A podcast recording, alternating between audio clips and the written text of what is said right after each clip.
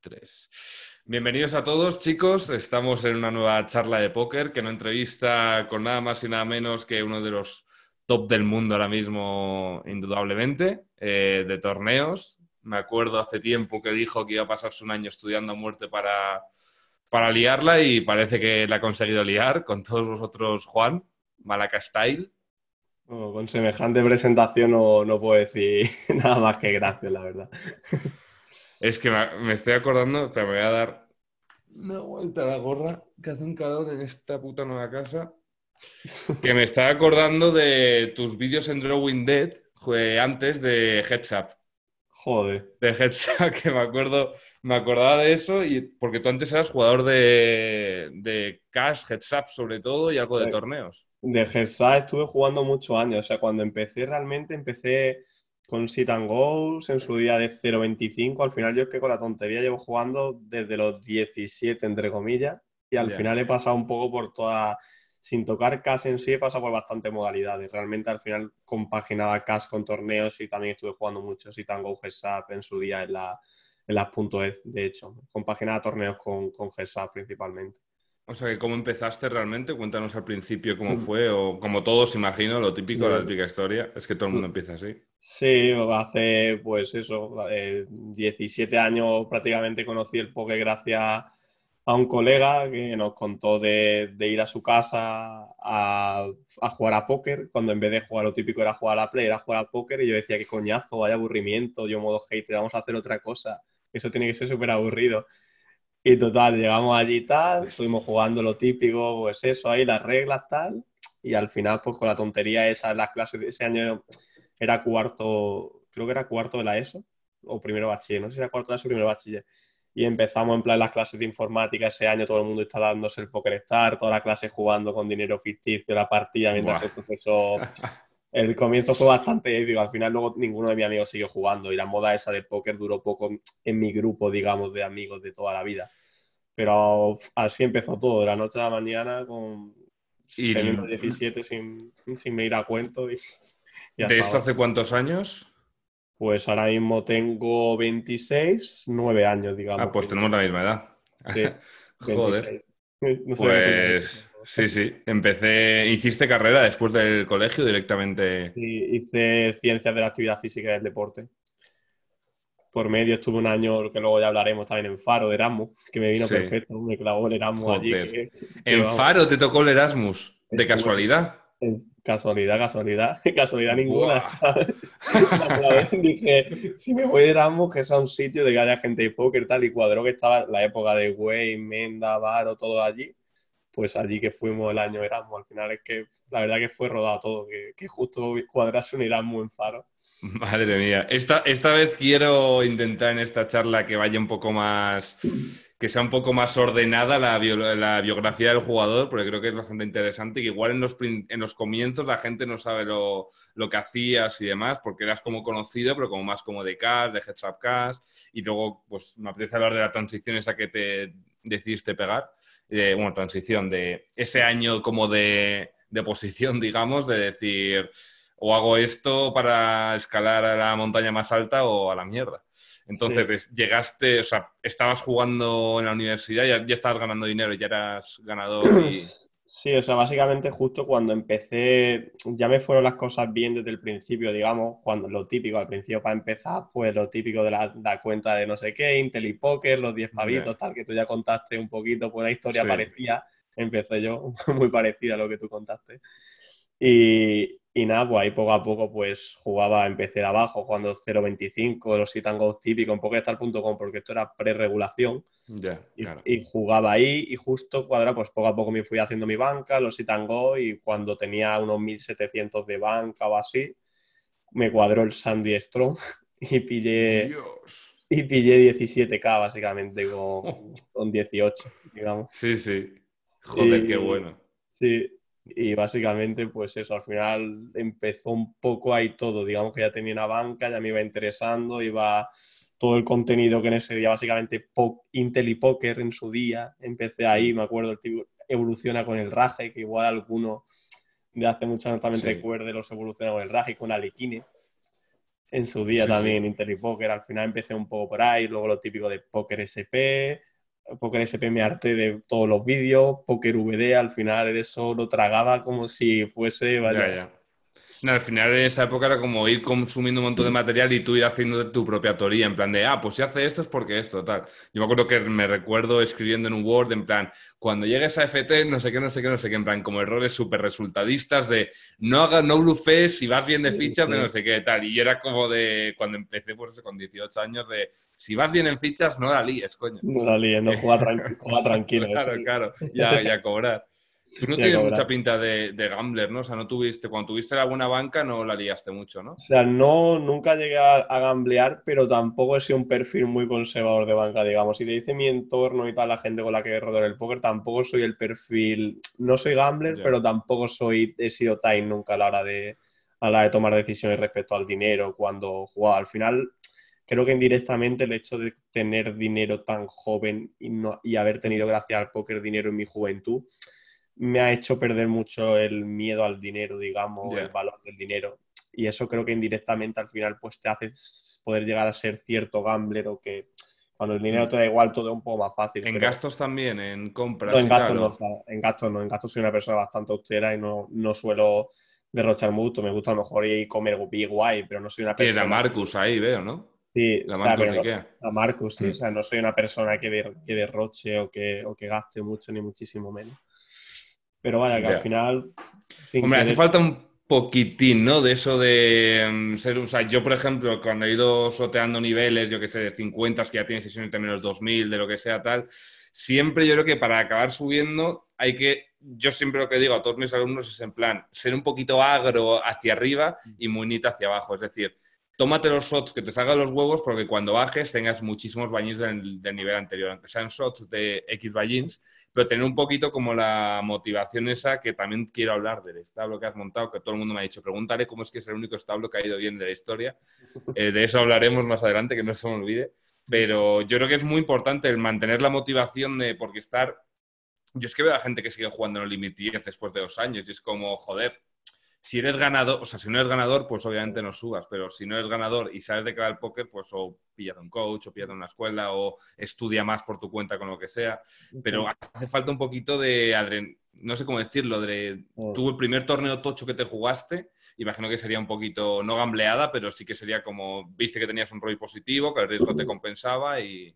Sí, bueno, yo en su día, o sea, el torneo así de primeras me acuerdo que eso, que básicamente igual tenía a lo mejor luego bajé, también en su día me compré un, me compré un coche cuando cumplí 18, 19 y al final igual a lo mejor me acuerdo una Estrellas de Madrid que me clasifiqué por SAT y me acuerdo a lo mejor tenía 4K, 5K de banca y era un K que fue el, que ganó Adri de hecho.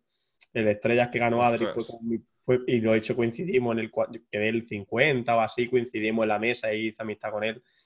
Y, y me acuerdo que ese torneo era, joder, un K, ¿sabes? No sé qué, al final Mm, el póker al final es un mundo irreal, al final yo no... Sí, sí. Las cantidades al final es que es como un mundo aparte, al final mi familia es gente humilde, llana, mis amigos de toda la vida igual, al final... Que ganan mil euros al mes y dicen, pero ¿cómo te puedes dejar en un torneo 25.000? Cabrón, ¿qué es lo que gano yo en un año?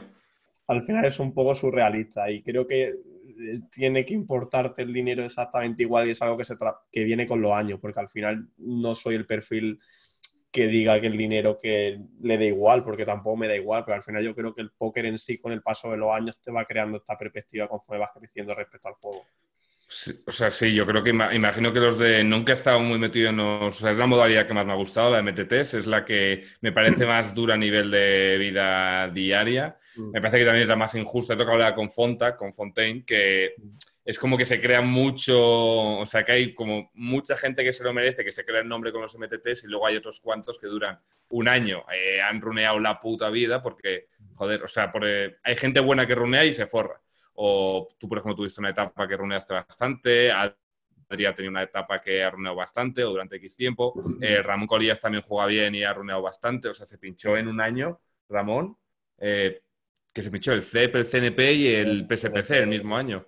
Eh, ¿Cuáles son las odds? ¿Cuáles son las odds de eso? Igual es ni en, ni en todo lo que llevamos de humanidad le va a pasar a más de dos personas. Es lo que te digo, es muy locura. O sea, es, muy heavy. Pero sí que es verdad que en los torneos, yo por ejemplo, jugando más spins, bueno, jugando más spins, jugando solo spins, sí que es verdad que, yo que sé, que como que se ve un poco que hay mucho, que también tiene sentido, que todas las revistas como que tiran mucho al lado de MTTs, porque es lo que pende, o sea, de que con 100 euros un tío gane 40.000 es lo normal. Llama, llama mucho más la atención, claro. Al final, cuando llegas un, un EPT un millón arriba, pues al final es, llama mucho más la atención y aparte al recreacional le parece más divertido, la noticia queda más vistosa, al final sí, sí. es, el boom, eso va a pasar siempre. Sí, es lógico. Yo creo que al final es la modalidad que con los años probablemente sea la única que va a subsistir. El caso de aquí a unos años no sé cómo va a estar, pero, pero cada vez se juega menos. Spins ahora, pues, todas las veces que también te he escuchado y tal, que cada vez hay más pools, hay más escuelas. Hmm etcétera, etcétera. Al final el FIS le dura menos el dinero y al final es que al final todo tiende a torneos, creo, con el paso de los años. Que bueno, todo puede cambiar de aquí, cualquier regulación cambia la película. entra pues Estados Unidos, entra China, entra India, cualquier cosa te cambia la película. Es una locura. Pero tiene que pasar algo gordo para que no acabe pasando algo parecido. Sí, sí. O por ejemplo, Stars, que estaba con todos extranjeros imposible, de repente hicieron así, se sacaron una promo que solo valía para españoles, una promo de locos, hicieron que a todos los extranjeros a la mierda en high stakes, en 250 en cines no hay ni un extranjero. Y el que entre está busteando, pues estamos nosotros con casi el 100% de rakeback. Así que es una, es una... Es que es que nunca se sabe en el póker, yo por eso el discurso este tan victimista de se han ido a la mierda los spins, ya no se puede ganar en cash, ya no, los torneos ya son imbatibles de lo que sea. Es como, tío, si sigues generando ROI, ¿de qué te qué? Si ya llega el momento en que deja de ser rentable, pues ya cada uno se sacará las bichuelas como pueda. Pero de momento hay mucha gente viviendo. Al final yo creo que son autoexcusas cuando una persona no se quiere esforzar en este caso. Casi toda la gente que conozco, quitando a lo mejor ciertos casos, cada año que ha ido pasando con el póker y se han esforzado en mejorar, cada año han ganado más dinero que el anterior. Y el póker ha seguido evolucionando constantemente. Al final yo creo que muchas veces... Dime, dime. Que al final es una balanza. Yo creo que llega un punto en el que las cosas simplemente están más difíciles y no te apetece esforzarte. Llegan otras prioridades a tu vida que no compaginan con el póker a alto nivel o que ya no encuentran la motivación o que o mil historias. Y que al final la vida es un conjunto de casualidades que estemos aquí sentados tanto tú como yo. Sí, pero es que es completamente normal. O sea, yo por ejemplo sí que me gustaría, aparte de tener, o sea, yo por ejemplo... Sí que podría solo con el póker, pero tendría que estar haciendo, yo creo que, o estos podcasts, o tendría que estar generando algo, porque es que llevo desde los 18 años estudiando cosas como para generar empresas, para hacer planes de negocio, todo eso. Y todo es lo que siempre me ha, flipado la publicidad, el marketing. Eh, todo eso es con lo que, me, lo que me ha encantado estudiar. Derecho, por ejemplo, no me gustó nada. Me parece que a los 18 años es una movida estudiar Derecho, pero bueno, eh, y eso ya es otro tema. Y sí que querría hacer tener otra cosa o tener eh, otra empresa de lo que sea o alguna O sea, no sé si me bastaría solo con el póker. Creo que necesitaría igual, yo por ejemplo con el establo, aparte a nivel económico, que es por la principal razón por la que se abre cualquier escuela, establo, lo que sea, principal, al principio es puro económico. Mm. Y luego te vas dando cuenta de que hay una parte muy importante que es la del contacto humano con otra gente, que vas ayudando, que ves cómo crece, que al final te acaba si no te falta dinero, porque esto también es verdad. O sea, por ejemplo, a mí lo que más me llena de la escuela, y que esto es lo que también tiene el establo, aparte de lo económico, es el trato humano con gente, ver cómo va desarrollándose una persona. Creo que eso es súper interesante y que llena mucho, como por ejemplo tener a un tío que gana 500 euros más al mes. Hombre, en tu establo no pasará eso, pero o gente que le cambia un poco la vida con las ganancias que está teniendo gracias a ti, o que te dice, joder, eh, Juan, tío, es que nunca había entendido el póker así, no sabía que la idea de yo qué sé, random de check racear, habría que seguir estas líneas y cuando lo entienden y entienden la lógica detrás.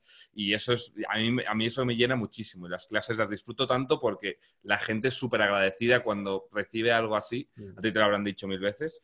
Que mm, lo que decía, que al principio empezamos un poco con lo económico, todo el mundo, cualquier, cualquier empresa que se genere, pero al final luego tiene muchas otras cosas que hacen que, que, que llene mucho, la verdad.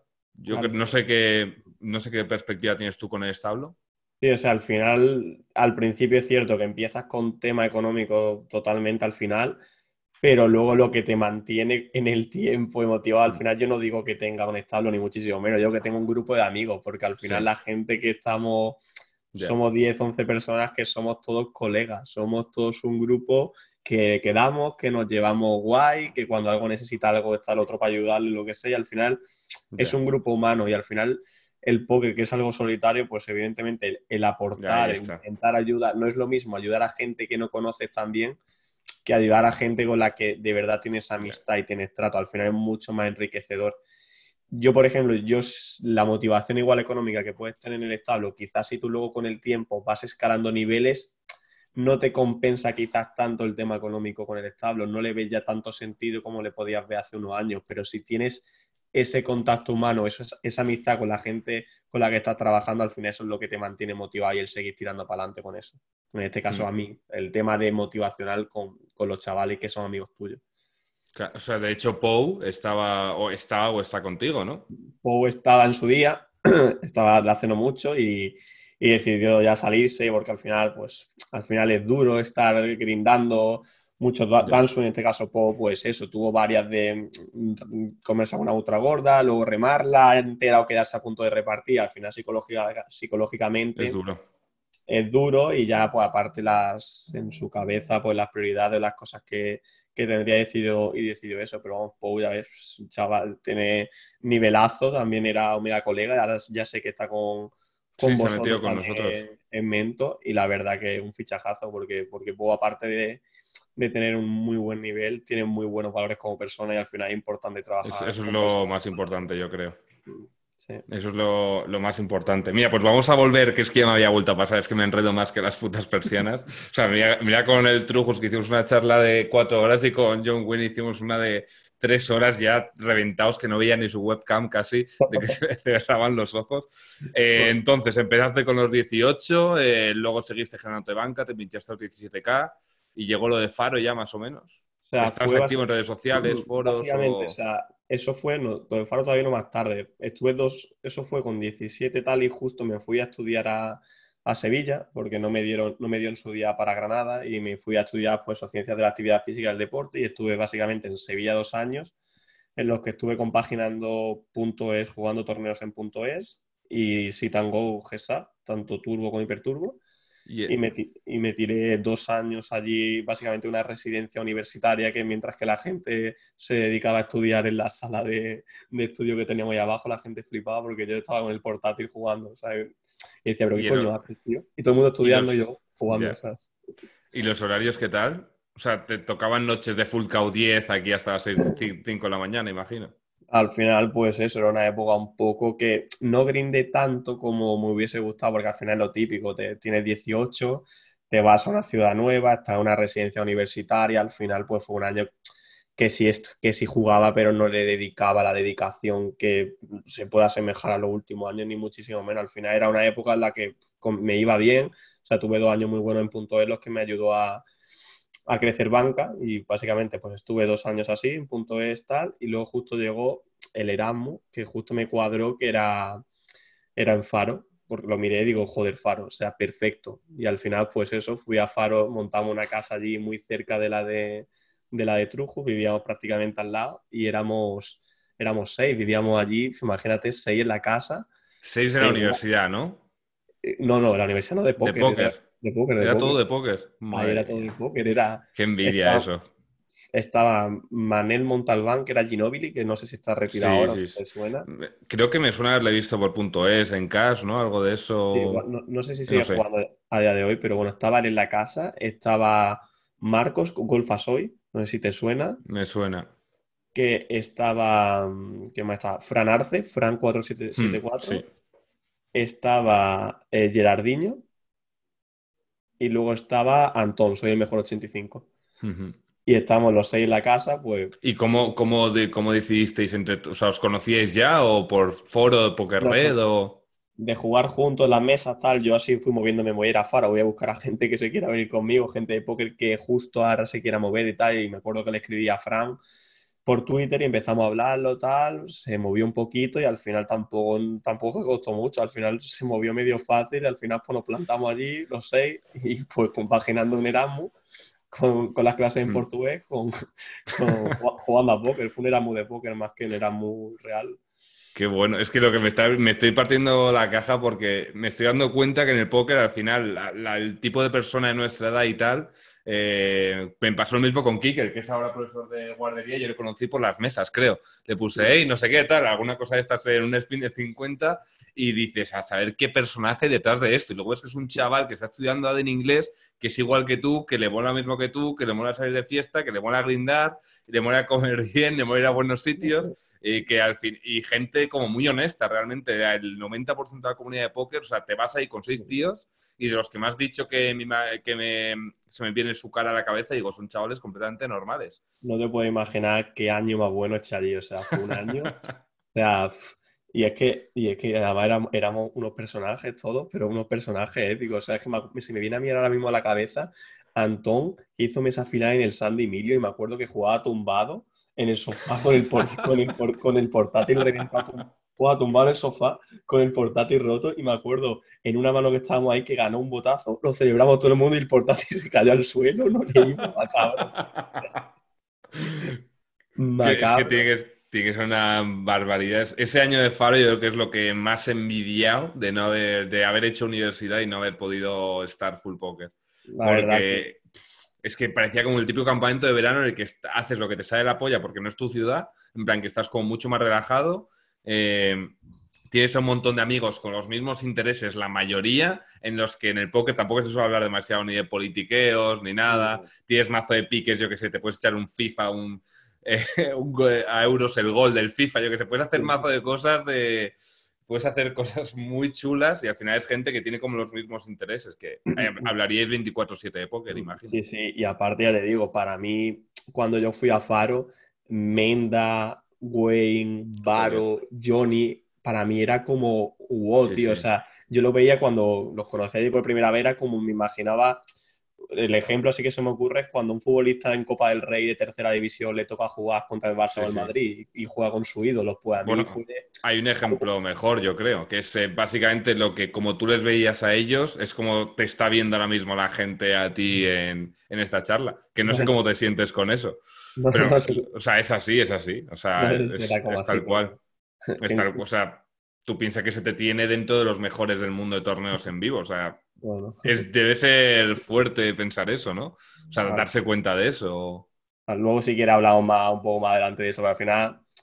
Ya, ya, ya. Pero bueno, eres de los que juega alto, eh, que saca buenos resultados, eh, joder, o sea, no estás en la parte, en el bottom 30 del top 100, seguro. O sea, estás seguramente dentro del español, estarás en el top 2.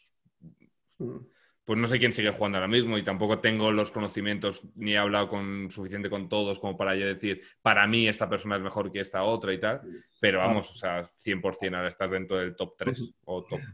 Claro, al, final es un conjunto de casualidades. Luego te digo que hablamos más adelante de esto, pero al final es como que todo en la vida te tiene que ir acorde para que tú puedas llegar a lo mejor a la posición de privilegio que yo siento que, tengo ahora mismo, pero básicamente, eh, aparte del trabajo que hay detrás, te tiene que cuadrar, no te hablo de ya de la varianza, te tiene que cuadrar tu vida a la perfección, o sea, algo tan sencillo como que en su día me cuadras un era muy faro. es una runeada que flipas. Al, que el que encuentre... Que, el primer día no gusteases en el póker y dijeses a la mierda esta basura. Sí, sí, pero o sea, justo ya más adelante me refiero de, poder llegar a niveles más avanzados, a nivel alto en el póker. Muchas veces ya no es solo el que conozca el póker, sino ya dentro de ahí se tienen que dar muchos puntos. simplemente el, conocer a una persona como mi novia que me aporte estabilidad, equilibrio, le guste lo que hago, se meta en el mundo, me apoye y me ha ayudado en los momentos más complicados que he tenido. El, el que luego de repente Vicen apareciese hace tres años viéndome cómo a ti entablásemos esa relación y al final estudiásemos juntos, al final se dan muchas cosas y yo pues no me puedo decir nada porque al final he tenido la suerte en todo momento de que se han ido uniendo los puntos perfectos para que yo cuando me sentase delante del ordenador encontrase el modo zen para dar el 100%, que siguiese encontrando la motivación con el póker, el seguir trabajando, el seguir al final es un compendio de todo, no es solo mira qué este chaval. No, no, eso lo tenía, de hecho tenía eso apuntado.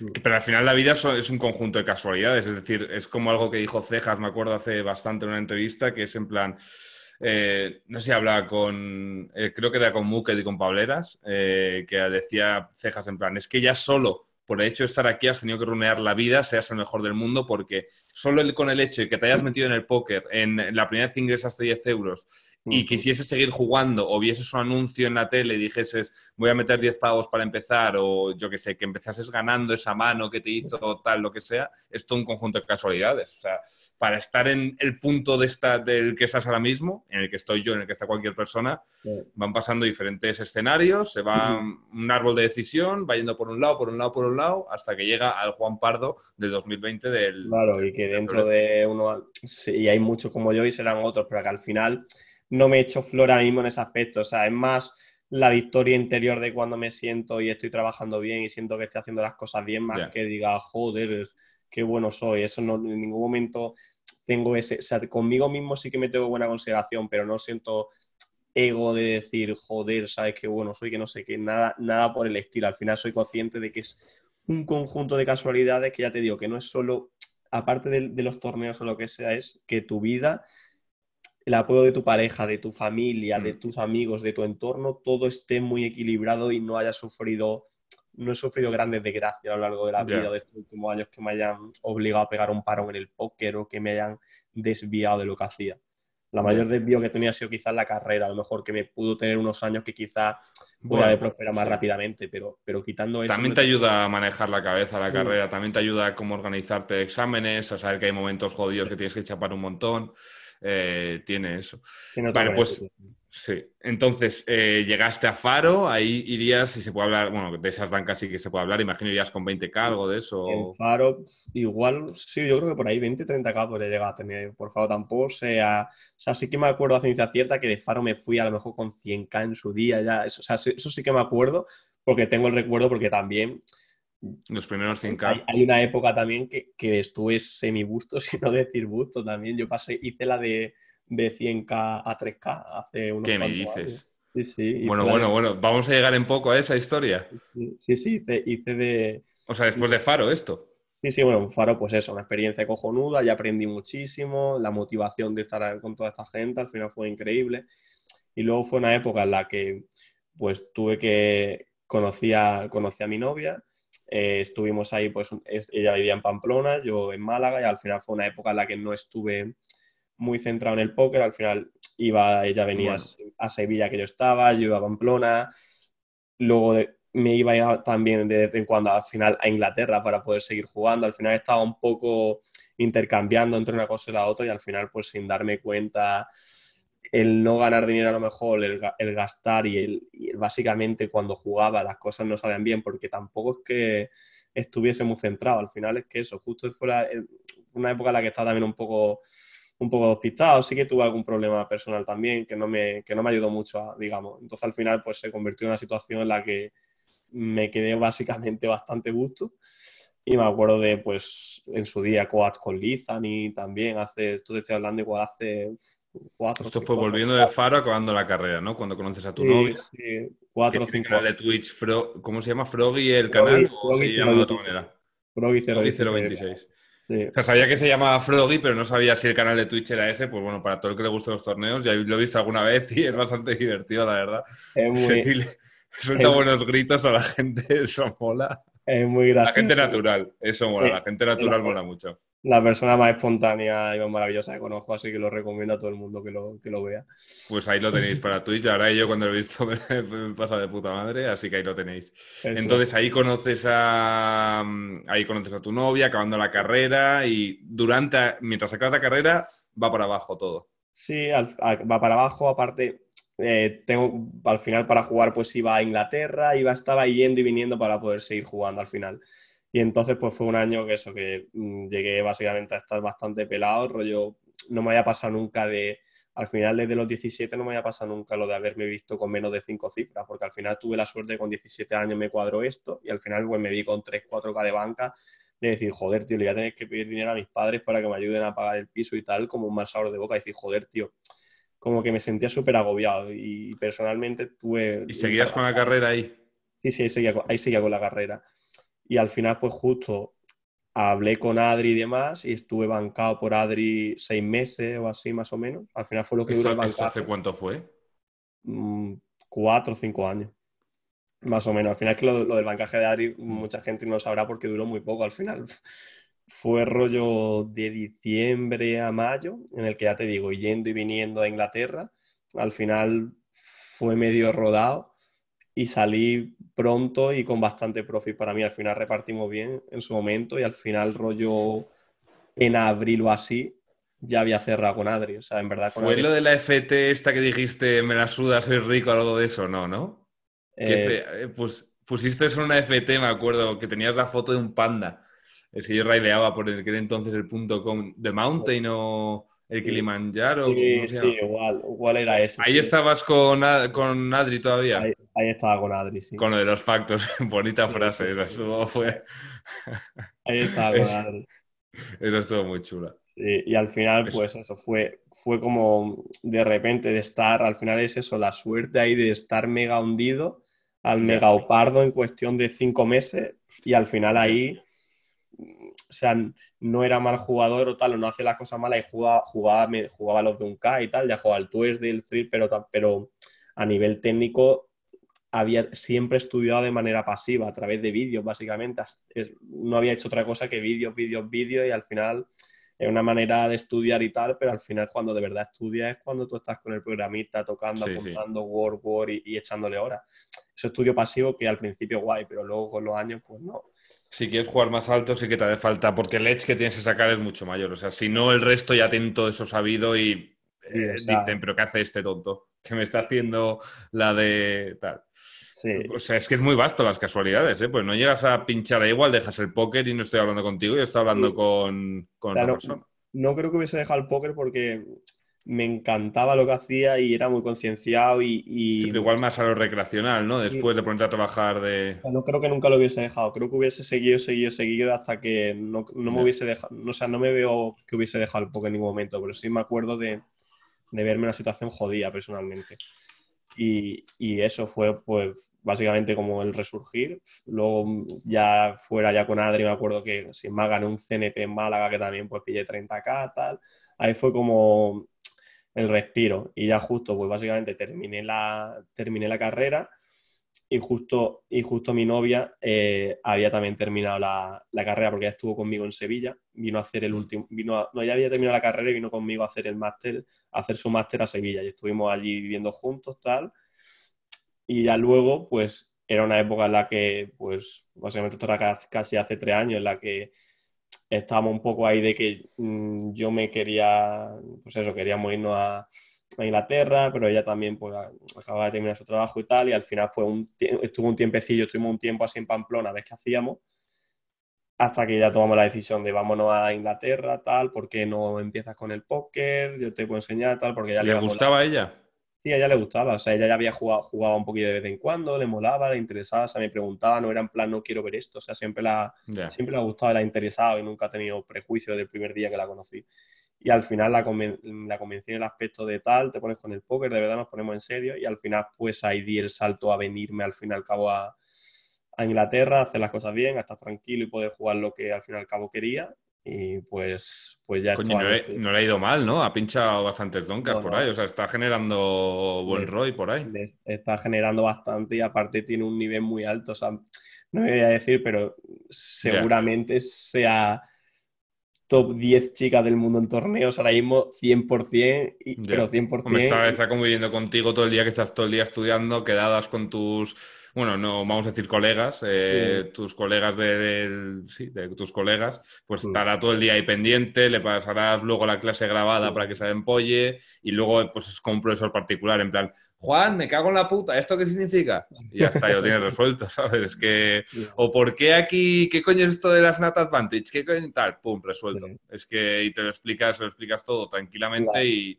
La verdad que, le mola bastante, también yo le ayudo y, tiene, y se le da bien y entiende bien el juego y al final, pues, pues al final era importante también que cuando, cuando yo viniese aquí, que ella también le gustase y que se, se sintiese bien aquí. Al final no es fácil venirte a otro país con otra persona si la otra persona no está a gusto de aquí, ¿sabes? Al final Inglaterra es muy feo.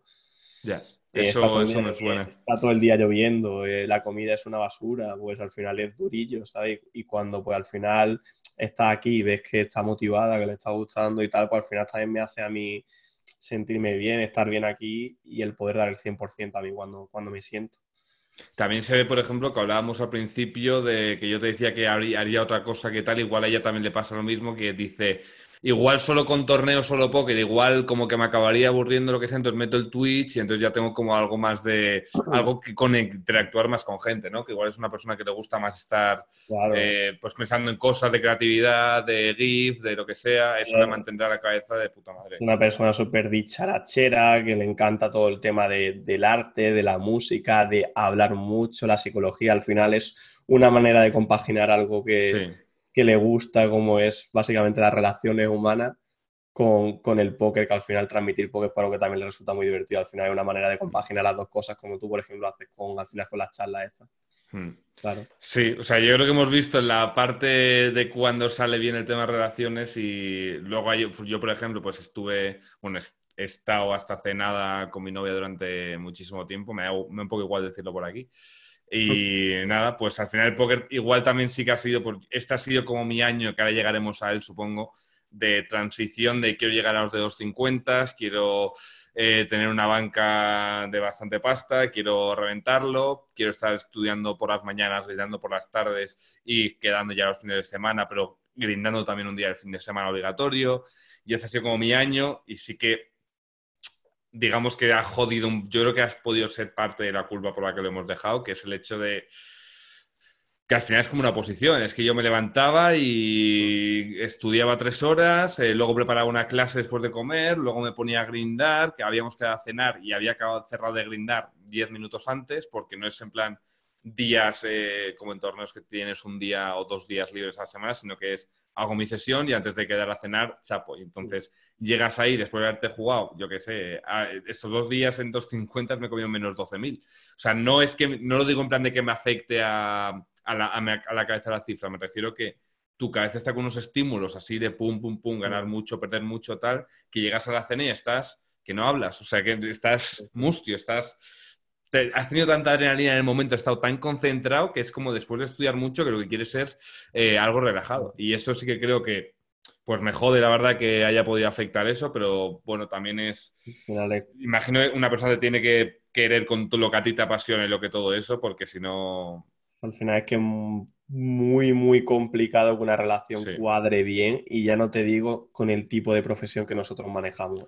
Es que muy, muy complicado. Y luego lo que dice al final también es una cuestión de prioridades. Al final tú tienes unas prioridades y para tener unas prioridades también tienes que sacrificar muchas cosas. Al final es imposible llevar todo hacia adelante. O sea, dentro de las prioridades que tengas, seleccionas cuáles son las más importantes y buscar un equilibrio mm. en ello. Pero al final llevar todo para es jodido. Sí, sí. No, yo tengo unos años de la hostia con ellos, o sea, la sigo queriendo un montón y todo el rollo. Eh, pero imagino que no es el momento y que la o sea, parece que estoy hablando como de mí y tal, que, pero bueno, por eso lo llamo charla en una entrevista. pero que me parece que es. Eh, que sí que el póker tiene esa parte como. Si ya me refiero a niveles altos. Eh, no, no, digo que compare los tuyos con los. Bueno, aunque de spins, pues sí que es lo más alto que hay y tal, pero me refiero de competencia constante, que estás sin grindar una semana y dices este cabrón eh, ha estudiado más que yo durante este tiempo y ya me está sacando Edge en lo que sea en tal spot. De repente le ves que te hace el 3 por pot en River y dices, ¿por qué me lo está haciendo en este spot? ¿Y por qué me lo está empezando a hacer ahora? ¿Y por qué me lo está haciendo a mí y no se está haciendo a otras personas? Es constantemente muchísima competición que machaca mucho, es súper bonito. O sea, a me, el póker me flipa. De hecho, lo que más me gusta es el estudio, el eh, ponerme 20 simulaciones a ir comprobando, ir cambiando cosillas, ir haciendo toy games, solo con dos combos, solo con los otros dos, ir cambiando un rango polarizado, uno mergeado, uno tal. Eh, yo que sé, y sacas conclusiones guapísimas, lo de el, mayor, el típico toy game que me parece la hostia, que es poner eh, ases y doses, y a otro rango le pones reyes, que es un rango polarizado contra un rango puro de bluff catchers, y que vas aumentando el SPR, vas aumentando el SPR, y ahí es cuando más se va rascando el rango polarizado porque aumenta el size a lo mayor, al máximo posible. Ese tipo de cosas me parece fascinante. Me parece que es, es, me parece que es una locura. Entonces, si estás muy fuera, o sea, tú tienes la suerte del mundo que también le encanta el póker, porque ya para mí también ha sido un apoyo de la hostia y lo voy a agradecer siempre un montón, eso que ahora mismo pues no ha podido salir, por lo que sea, ya se verá en el futuro. Por, y tampoco le encanta el póker, en plan, pinchaba 50k en la última semana de diciembre y me decía, es que me, parece más eh, chulo la parte de, la escuela, de lo que sea, de tal, y yo ya, joder, pero esto no está mal, es un... Entonces, como que había mucha discordancia en eso, que es muy duro en temas de relaciones. La verdad que, es muy, muy, muy jodido. Y parece muy importante que cuando conozca a la persona ya seas jugador de póker. Seas natural. Y que, sí, sí, que no haya nada que de repente vaya... Me parece importante eso. Sí. Al final es complicado. Vale, entonces volviendo a después de este pequeño sálvame que hemos hecho, pero bueno, me da igual hablar de. Quiero que estas charlas sean lo más natural posible, la verdad, y creo que es lo que más agradece la gente y no tanto lo, tipicazo.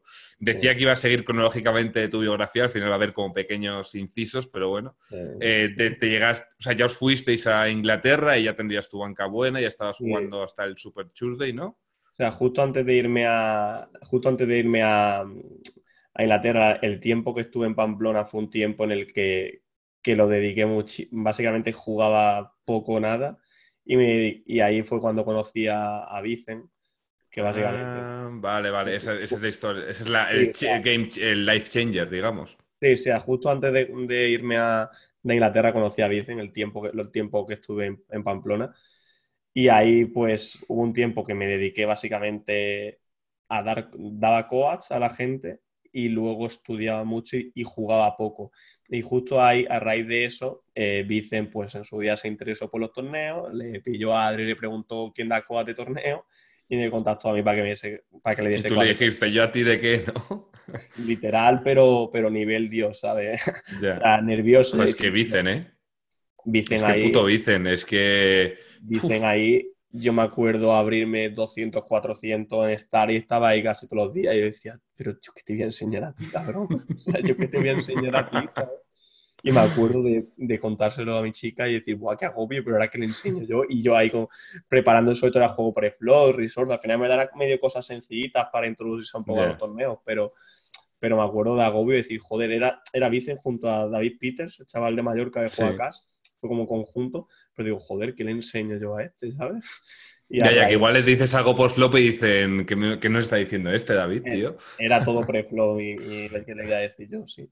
Ya. Y, y, a raíz de ahí, pues, pues hicimos la mega amistad, eh, congeniamos genial y pues a raíz de ahí básicamente fue cuando el, o sea, jugaba ya alto, digamos, porque eh, me abría prácticamente online, me abría todo lo que había, porque, o sea, no me abría si había un errores de 25K, no me la abría. O sea, bueno, no me la, bueno, si no me la abría o si me la abría, pero bueno, que, que no, no, es que jugase excesivamente, excesivamente alto, aunque sin llegar a jugar a high y al final fue el cambio más vital en la cabeza a la hora de entender el póker, porque fue cuando yo empecé a, a estudiar con solvers. Al final a mí los solvers me han dado la vida en el sentido de que no soy una persona con el póker talentosa de que... Intuitiva, ¿no? Sí, no soy una persona talentosa o las matemáticas se me dan fatal, o sea, no soy una persona que destaque en eso. Nos parecemos en eso. En ese tipo de cosas, pero si hay algo que tengo muy bueno es que tengo muy, muy buena memoria a la hora de, de estudiar. Entonces, para mí, un programa como Pío se me queda muy bien en la bien cabeza. usado es la hostia. De, los colores en mi, en mi, cabeza es como que las estrategias se me quedan, me las, me aprendo básicamente con, con, relativa facilidad. Entonces, básicamente fue un, a mí el empezar a estudiar con Solvers, con la ayuda de Vicen y tal, pues fue un, un cambio brutal en mi cabeza. Eh, fue, era como redescubrir el póker. Es que tiene que ser jugar, eh, o sea, con un coach de cast de, high, de mega high stakes, es unos leads casi. O sea, era no limit 40.000, llegó a tocar, ¿no? Algo de no 40.000. Y lo que pasa que aquí en verdad, o sea, bueno, a Vicen lo conoce, lo conoce todo el mundo, pero de aquí ya le doy también el punto porque Vicen tampoco es que se prodigase mucho en las redes sociales y no era tan, no era tan conocido como a lo mejor lo podía ser Bedo. Claro, pero he visto la gráfica de Vicen de, de cuando juega a esos niveles y tal, y ha sido top 5, top 10 del mundo jugando Cash sin ninguna duda en la época en la que le estaba jugando Cash. Lo que pasa que no, no se ha prodigado tanto en las redes sociales, no se ha dado tanto bombo en su día como a lo mejor se ha podido ver con otros jugadores que cuadrasen más en ese aspecto. Pero que lo reventó épico. Y, y, la verdad que pues eso, fue una abertura de mente brutal y a raíz de ahí pues lo del establo, tal, y estudiar juntos, trabajar juntos y pues básicamente me cambió la, antes de venir a Inglaterra me cambió la manera de entender el póker. Eso lo habla, o sea, ya os hicisteis muy colegas en Pamplona. Sí, justo antes de, ir a, irme a Inglaterra, la época en la que estuve en Pamplona fue cuando empecé a entablar, entablar amistad con ella. Digo, esos fueron los meses en los que más, más, sea, más caña me refiero de horas diarias le dedicaba, le dedicaba a jugar, a entender el juego y a seguir progresando, básicamente. O sea que en dos años pasaste de casi gusto a Madi a Vicen, de un extremo a otro, ¿no? En dos años, más o menos. Sí, básicamente. O sea, lo de Adri, lo de Adri fue sin, realmente Adri, o sea, no tuvimos coach, o sea, fue algo en plan de, de, banco, igual, yo que sé. Eso fue para ti, eso fue para mí y ya está. Y alguna mano le preguntaba tal, pero no fue coach, o sea, fuera, fue más bancaje, me hace falta dinero para jugar, fue más ese rollo, no tiene. Con Vicen fue diferente, con Vicen fue básicamente el, el, yo te voy metiendo también un poco a los torneos, tal, y fue básicamente, pues eso, un acuerdo entre los dos, luego con lo del establo y al final, pues estudiar y, y trabajar juntos, básicamente. Y eso fue justo, sí, antes de, de, venirme a Inglaterra. O sea, Pamplona fue el año que dijiste lo de que este año lo ibas a dedicar a estudiar un montón, a salirte un poco del grind y tal. ¿Fue ese el año, el de Pamplona? Seguramente sería ese año. O sea, no recuerdo ahora mismo, pero tiene que ser justo ahí es, buen año, estás en Pamplona, sin .com, estando ahí. Sería justo finales de, finales de Sevilla y coincidiendo con, con, luego con Pamplona, sí. Fue la época en la que mm. más, que más horas le dediqué a, estudiar y eso. ¿Cuántas horas le dedicabas, más o menos? A lo mejor, es que era, por mucho por racha. Había días que a lo mejor estaba 6, 7 horas, a lo mejor metía una semana así, luego otra semana un poco más tranquila, era por rachas, pero al final no, es lo mismo estudiar siete horas de, historia o de este que siete horas de póker. Al final cansa, ¿sabes? Yo cuando estoy así una hora o así mirando cosas, acabo con la cabeza con un bombo. Necesito darme un paseo para poder seguir otra hora. Es como lo de, no, me acuerdo de la película, bueno, sí, la que coño, la de Matrix, la de que se mete un chisme aquí y ya sabe de repente conducir un helicóptero, que es en el póker de repente llega un spot en el que dices, joder, ahora entiendo perfectamente por qué pasa esto, por qué estos dos rangos enfrentados, por qué esta distribución de rangos quiere hacer esto. Y dices, ¡buah! Esto, me, esto lo puedo extrapolar a mil tipos de boas y me ha ayudado muchísimo. Y tu cabeza hace ¡pum! Al final, pues eso, al final meter horas de calidad, de calidad, no es fácil. Y al final horas de calidad, ahora lo miro en retrospectiva y seguramente cuando estudiaba horas de calidad serían dos de las que pudiese estudiar realmente. Pero bueno, ese es otro punto bueno de, tener establo, de tener escuela, de ser coach y tal, que yo, por ejemplo, las horas que hago, por yo las clases, por ejemplo, igual estoy tres horas preparando la clase que doy mañana o lo que sea. Y eso te, te hace que esas horas sean sí o sí de calidad, porque si no, no llegas para hacer, no, no, no haces la clase, no haces como a ti te gustaría que quedase. Entonces, te obligas como a estar... Eh, te obligas a crear el contenido, si trabajas, yo por ejemplo trabajo también mucho con Solvers, diría que el 100% casi, eh, y todo eso luego sintetizarlo, hacerlo, entenderlo muy bien, todo lo que quieres expresar, poner todos los, yo que sé, hacer, eh, bueno, pues mil historias, para que la gente lo pueda entender. En plan, para que alguien que está jugando dieces o que igual no tiene un conocimiento teórico muy tocho de cosas de teoría que son fundamentales, que puede llegar a entender por qué se está dando esa circunstancia, esa forma de jugar, esa polarización, esa despolarización, lo que sea. Y eso te ayuda mucho, a mí me ha ayudado muchísimo a crecer como jugador el hecho de tener que explicar a la gente las cosas que tengo en la cabeza o el estudio que hago con Solvers. Y me hace estudiar más también. Literal, o sea, en su día yo con Drawing al final los vídeos que hacía, cuando entré en, yo, o sea, yo en Drawing por ejemplo, entré cuando estaba en Sevilla, prácticamente después de Faro, no sé si fue después de Faro, de hecho creo que fue durante cuando la peor racha, fue por ahí, y entrar a Windy y al final decía, joder, aquí Codelsa, PET, tal, joder hay, que, joder, hay que mejorar, hay que ponerse las pilas, que aquí no quiero hacer el ridículo, ¿sabes? En mi cabeza.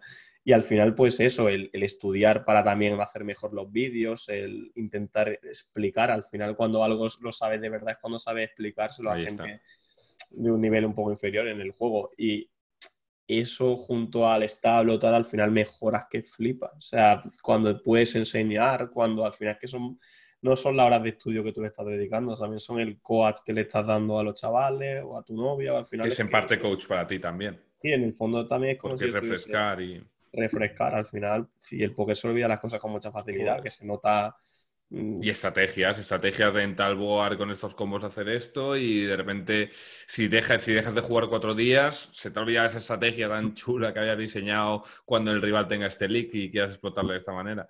Se, te, se te olvida rápido. Al final un mes fuera del póker o tres semanas sin estudiar o jugar yo me siento muy oxidado, me hace falta un calentamiento antes de volver a pillarme a game. Entonces, cuando llegaste a Inglaterra, ahí eras puro onliner, ¿no? Casi. En plan, algún EPT y tal, pero puro onliner. Siempre he sido jugador online. O sea, no, al final, en este caso, cuando estaba en España, al final, mm, salvo el año que este de Faro, que sí que clasificaba los EPTs y tal, o los estrellas al principio cuando empezaba, no jugaba, no jugaba en vivo, básicamente porque estaba en España y no tenía mucho, no tenía mucho sentido. Al final, en vivo he a, a jugar cuando ya me fui a Inglaterra que justo además cuadró que cuando me fui a Inglaterra, pues jugué, fueron las Party Millions, que básicamente era como mi primer 25K en vivo. No había jugado nunca, se había jugado online 25K, pero, no nada más llegar a Inglaterra, ese primer año ya te jugaste el 25K. Sí, pero porque ya, ya había jugado alguno antes online, ya tenía el, ya tenía, me consideraba que tenía el nivel, porque al final fueron unos meses muy intensos. Y aparte, pues lo típico, mm, al final te ves la, te ponías a ver mesas finales, de, al final, ahí fue cuando un, un poco el cambio de chip, de yo decir, si me voy a ir a Inglaterra, me voy a ir con mi novia aquí, pudiendo estar en España, con lo bien que se iba aquí, si me voy va a ser para que merezca la pena, no me voy a ir para, para quedarme en nivel en medio o para ser un rec más. Digo, si me voy va a ser para dar el 100%, me voy a poner el techo de ser el número uno del mundo en mi cabeza porque al final, lo que digo siempre, si tú te pones el hecho de que voy a ser el top 1 del mundo, igual te quedas en el top 5, top 10, pero no te vas a quedar en el top 1000. Porque al final los esfuerzos que tú vas a hacer en tu cabeza diariamente van a ir redirigidos y te vas a focalizar mucho más cuando tienes un objetivo tan firme como ese. Tus actos van a ir en consecuencia con tu objetivo si el objetivo es realista, que yo consideraba que era realista porque tenía las herramientas disponibles para que se pudiese hacer realidad. Al final, tenía todos los programas, tenía la mano de Vicen que me podía ayudar, o sea, tenía como mi vida perfectamente estructurada para que no fuera algo irreal, ¿no? Y, justo ahí, pues, mm, no tenía el nivel de ahora, pero ya tenía, ya tenía el nivel como para yo considerar que podía jugar los 25.000 en vivo. O sea, bueno, básicamente los 25.000, que al final realmente un 25.000 online es mucho más duro que un 25.000 en vivo, pero vaya, ya que ya aparte, pues eso, te veías en las mesas finales por YouTube y tal, y empezaba a ver la gente y decías, es que no juegan tan bien, ¿sabes? Cuando te ponías a, a, poner a ver las cosas, y al final, pues me acuerdo de eso, fui a, fui a Barcelona y, y, y me acuerdo de como un flan al principio, pues eso, estaba ahí en la mesa, pues lo típico, me acuerdo que que me cambiaron a la mesa televisada en el día 2 del 25.000 este que quedé quinto y que hizo también Adri Mesa final. Y me acuerdo estar... Esto fue hace poco, ¿no? Esto fue hace... fue hace dos años y medio, tres más o menos. Dos años y medio, años y medio algo así fue lo de, lo de las... O dos años, sí, dos años y pico creo que fue, más o menos. Y, y me acuerdo de, de, llegar a la FT, a, no, al día 2, que era una mesa televisada, y me acuerdo que me dan reyes y hago un R por 4 de lo nervioso que estaba, ¿sabes? De no ver, de tenía a Isildur a la derecha, a Haxton a la izquierda, Odwater enfrente, yo, Greenwood, Peters, yo era, o sea, me sentía por dentro, dirían, este dónde ha salido, y mi corazón, pues eso, lo típico que online hay que estar muy tranquilo delante del ordenador, pero, pero en vivo cuando ves a leyendas que en tu cabeza decía, wow, empiezas a jugar con ellos y dices, joder, ¿sabes? Y al final ese torneo, pues, quedé quinto, y luego el siguiente 25.000 que se jugó de Asparty Million que de segundo, que perdí esa con Kitai. y, Joder, vaya, vaya, vaya, vaya bicho. nada, más, nada, más llegar, nada más llegar cuadro, o sea, cuadro me refiero, ya tenía banca y tal, pero es como que, que llegó la situación de decir, joder, ¿sabes? ¿Por qué no? Esa fue la racha que te pinchaste unos cuantos 25k y que hiciste no, eso, Sí, eso sí este año. vale, vale, ya, me sonaba que era muy. que fue hace poco eso. Eso sí, justo este año. Y, pero ya era en mi cabeza como decir, joder, ya venía yo aquí con la mentalidad como un puto toro y ahora llega aquí y cuadra los dos de este. Pues al final es lo que te digo, tienen que cuadrar muchas cosas y el aspecto mental ahí, a nivel mental. Ayuda mucho. A nivel mental me sentí imparable, pero imparable no por el hecho de. De se ha ido la luz un poco, la, la pantalla, espérate. ¿Me ves bien o no?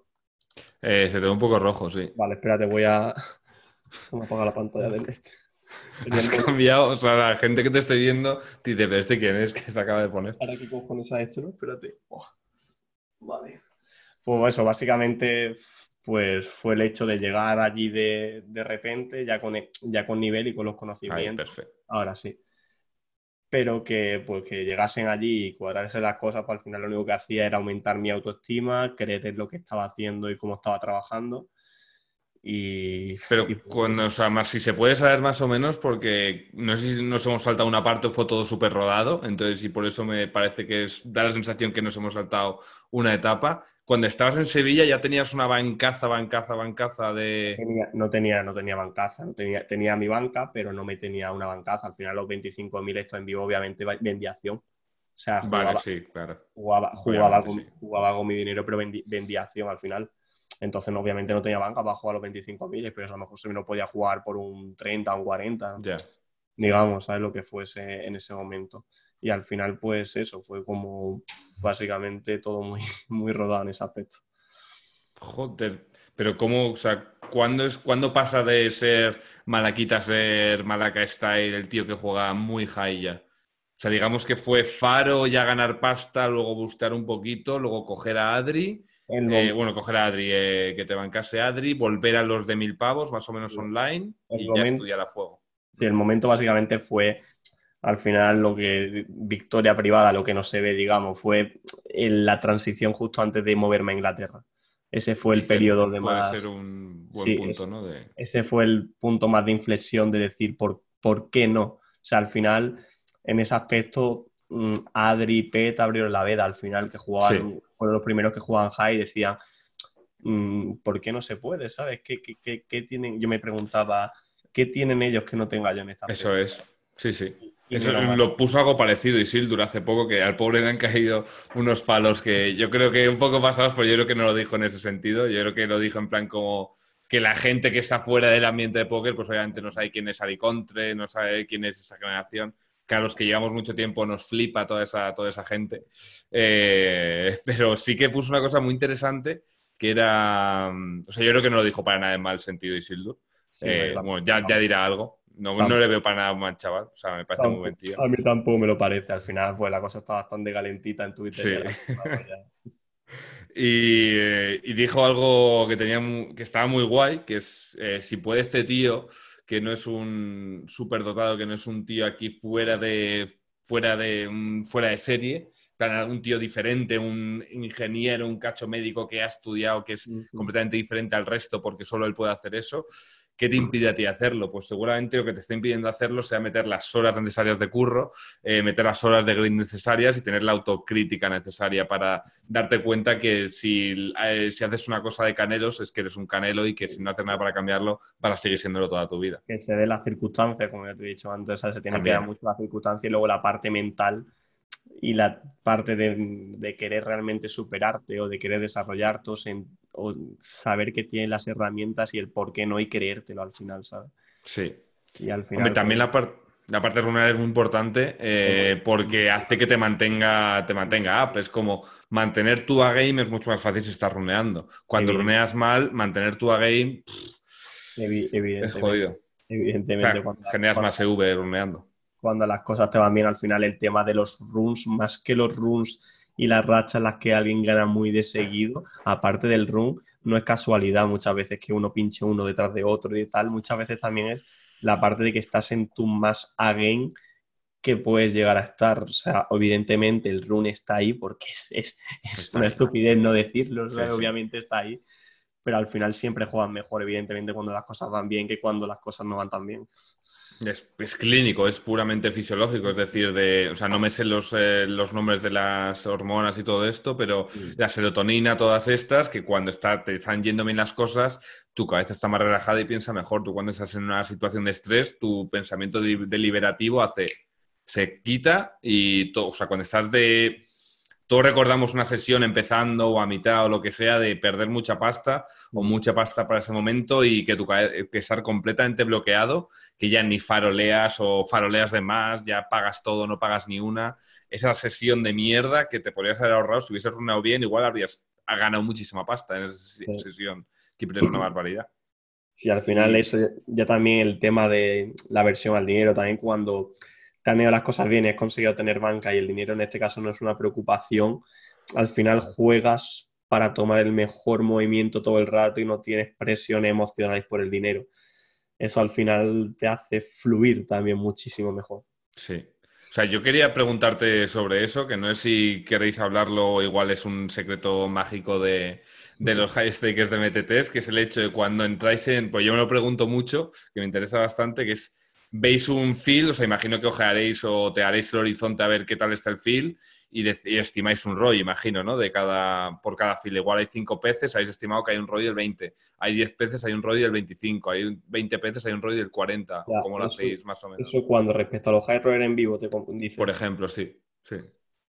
O sea, en mi caso no, quizá no es un ejemplo, pero yo quizá en mi cabeza el sentir yo personalmente esa motivación, el haber trabajado tanto, cuando yo me tengo, no desde el ego, sino desde el trabajo, me tengo la autoestima ahí mismo, desde un punto de vista racional correcto, al final sabes que cualquier 25.000 envío que vas a que vas a Barcelona, un EPT, un Party Millions o que vas a Mm, Vegas, no sé qué, al final sabes que siempre va a haber algún fee si simplemente te sientas, quizás retrasas un, poco, retrasas un poco la hora de sentarte, porque al final lo que sí, por ejemplo, hago muchas veces, por ejemplo, en Poker News, los 25.000 de DPT, por ejemplo, los llevan y al final pues mira los 10 minutos y te aparece la actualización de quién se ha registrado, quién está sentado, pues si todavía no ves un fees, a lo mejor te espera un poco al llegar al torneo.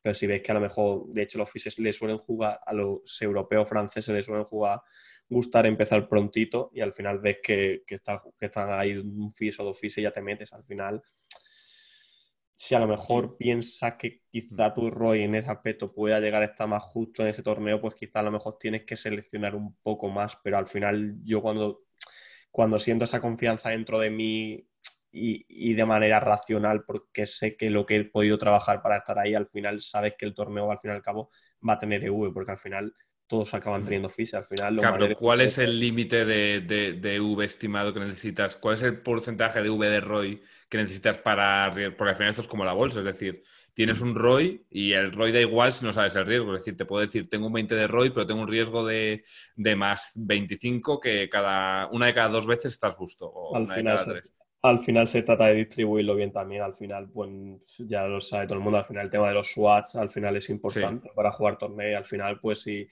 si, es un torneo a lo mejor de 30 40 jugadores y ha swapeado con 5, aunque sea un 5% con 5%. Y si son EV más los tíos, pues. Al final se trata de materializar el EV. ¿Y qué me recomiendas a mí para el PSPC, por ejemplo? Que me lo voy a jugar, me voy a jugar el primer 25.000 este año. Joder, pues la verdad que un, buen, un buen primer 25.000 Joder. No, me lo, me lo, podría haber sacado ya. Si no hubiese pasado todo lo de mi novia y tal hace nada, me lo habría sacado ya en un mes y medio. ¿Qué me recomiendas hacerlo? ¿De swapear hasta el 50 o...? Mm, siempre que todo esté en España o que todo eso medio, medio quede, claro el tema de los impuestos, yo swapearía así también, 50%. O sea, incluso puede, al final, si, como si lo juegas para ti un 30% y swapeas un 70%, o sea, al final la gente con la que swapea estimas que tiene un nivel parecido al tuyo, al final contra más swapes mejor. Al final es una semi-estupidez si vas a jugar un, un 25.000 en tu vida, si vas a jugar más de diario, pues no, pero si vas a jugar uno en concreto, al final contra más suapeado estés, más vas. Al final lo que tú quieres es cubrir el máximo V posible. Al final materializarlo no lo vas a materializar. Ya, en la vida. Mm. ¿Y el feel qué tal es en los PSPC? Tiene que estar guay, ¿no? El nivel, pues, increíble. El de Bahama fue, fue una risa, es que al final son muchos clasificados. Pero lo están regalando, pero regalando, o sea, pero regalando, o sea, que de repente vi a Javichu, el coach de Duca, que puso, ah, me ha tocado, o sea, el cabrón juega una semana y llevo jugando no sé cuánto tiempo haciendo la promo y el cabrón se lo saca con la tirada esta de la OCA, de los estos, que lo están regalando, lo están regalando. Sí, sí, o sea, el año pasado no sé cuántos clasificados online hubo, pero fueron 300 así, no me acuerdo muy bien, pero que el fiel el fiel está de loco, pero al final pues es un torneo más y, eso, pero que el, el ROI que puede tener ahí seguramente sea bastante grande. ¿De cuánto estimas tu ROI ahí? Más o menos, ¿de 200 o...? no, 200 tampoco, pero igual si, es que tampoco sé la estructura, pero si tiene una estructura buena, al final es que los ROI esto es tan relativo, pero quizás con la de recreacionales o regs que no están acostumbrados a jugar esto en un D-RAM, porque al final luego el que se va a manejar los DIRRAM agarrar una mesa. es donde está el dinero y al final pues fácilmente pueda estar un Royal 100 probablemente en, ese tipo de torneos si la estructura, porque no sé la estructura, pero si la estructura es buena y tal y con la de clasificado y la de tal, puede ser, puede andar por ahí. O sea, es que, mm, o sea, tontamente se me ocurre, eh, haciendo un pequeño árbol en mi cabeza, el EV de un 3 en ese, en ese torneo es mucho mayor con el mismo combo contra, en la misma posición que en, otro torneo, en cualquier otro torneo, seguro. Porque tiene más fold equity, seguro, pero seguro. Sí, sí.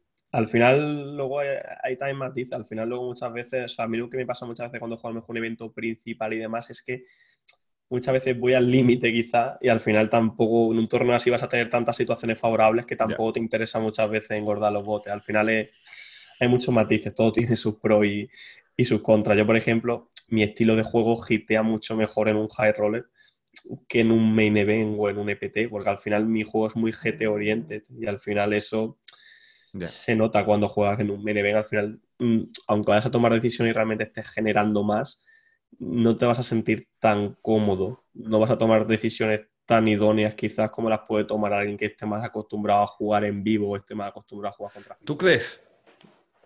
igual en eso no, estoy del todo, o sea, lo digo desde... Porque yo, por ejemplo, también estudio puro... No, perdona, dime, dime. No, no, sí, o sea, rascar rasca más 100% un EPT, evidentemente. O sea, ganas a más bebés 100 en un EPT que en un G-Roller. O sea, eso no hay ni punto de comparación.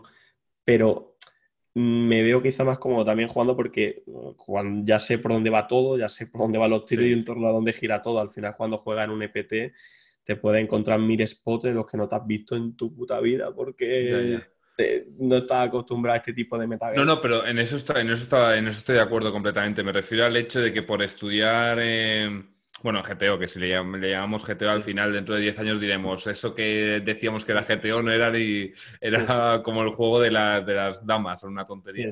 Eh, pero me refiero que tú al final, cuando estudias puro pillo, puro. Vamos a decir, equilibrado, puras simulaciones de pillo y tal, al final puedes ver un montón de node logs, de exploits que vas a saber mejor que el jugador intuitivo que nunca sabe si lo piensa o no lo piensa de verdad y lo ha hecho random. Dice, nada, esto porque esto es un exploit. Tú, sí, sí. Al, exploit. al final es, eso, al final lo del tema de explotar, mucha gente en su cabeza se cree que explota, pero para tú realmente saber explotar es cierto que tienes que conocer el GTO.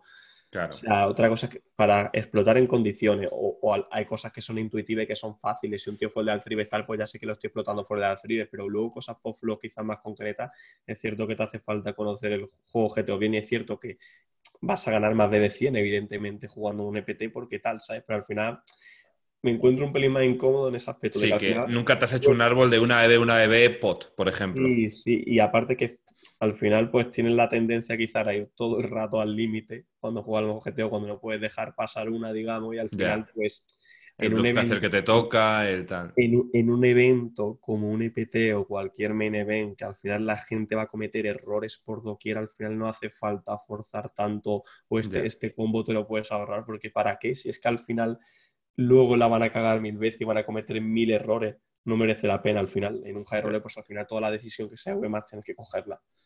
En un EPT, eso pasa en spin, sí. En un EPT o un 25K pues es diferente.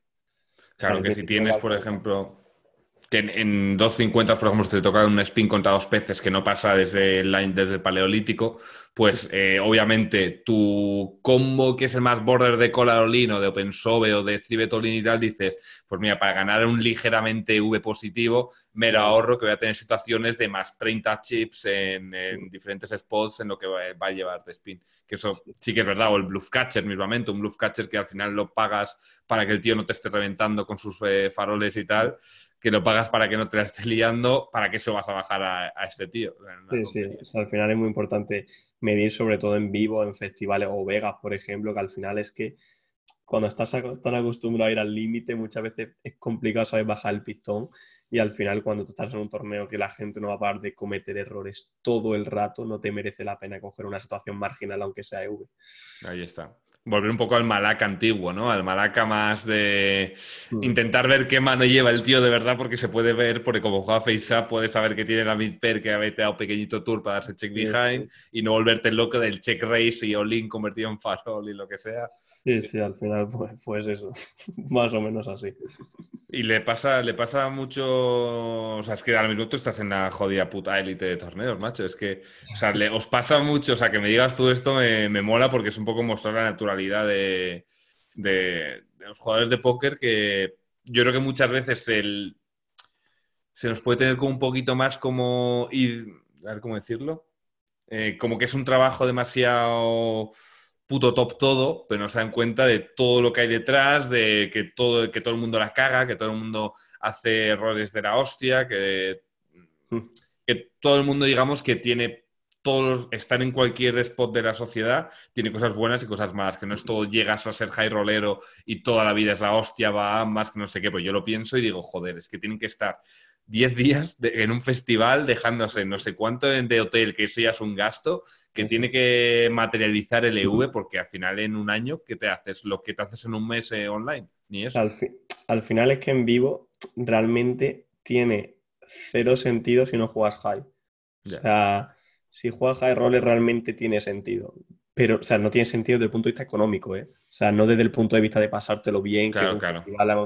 No, no ando a valorar eso, pero desde el punto de vista económico, si tú no juegas high stakes, no tiene sentido que tú vayas a jugar un festival de póker desde el punto de vista económico, porque al final cuando eh, los gastos de hotel, de comidas y todo esto no salen, no salen las cuentas. Por mucho que tú las hagas, no sabes las cuentas. Y me hace mucha gracia también en los EPT cuando ves a un montón de res dándose masajes, que los masajes no sé cuánto, cuánto vale la hora, pero al final dices, pues si ya tenía ROI negativo, o, ROI justo, has cargado el ROI con el masaje de hoy, ¿sabes? Es que no, te sabes las cuentas. Ya, es un poco acercar un poco el póker a lo que es una inversión en bolsa, porque es que hay que verlo así, al final de que no tienes que ir a hacer el top 1 en plan de me voy a pinchar ese torneo y me da igual dejarme lo que sea en el hotel o lo que sea, sino decir, voy a ganar de media en ese torneo tantos euros, si empiezo a gastar en, cacho de comida en el casino, cacho masaje, todo ese tipo de cosas, pues al final estoy busteando por venir aquí. Al final se te va, o sea, te puedes ir porque te motive, porque te guste tal, pero no lo veas en términos de V porque no. Quizá, por ejemplo, bueno, quizá a lo mejor Vegas es diferente porque Vegas, por ejemplo, los gastos son grandísimos, o sea, Vegas es una locura. ¿Cuántos dejáis ahí?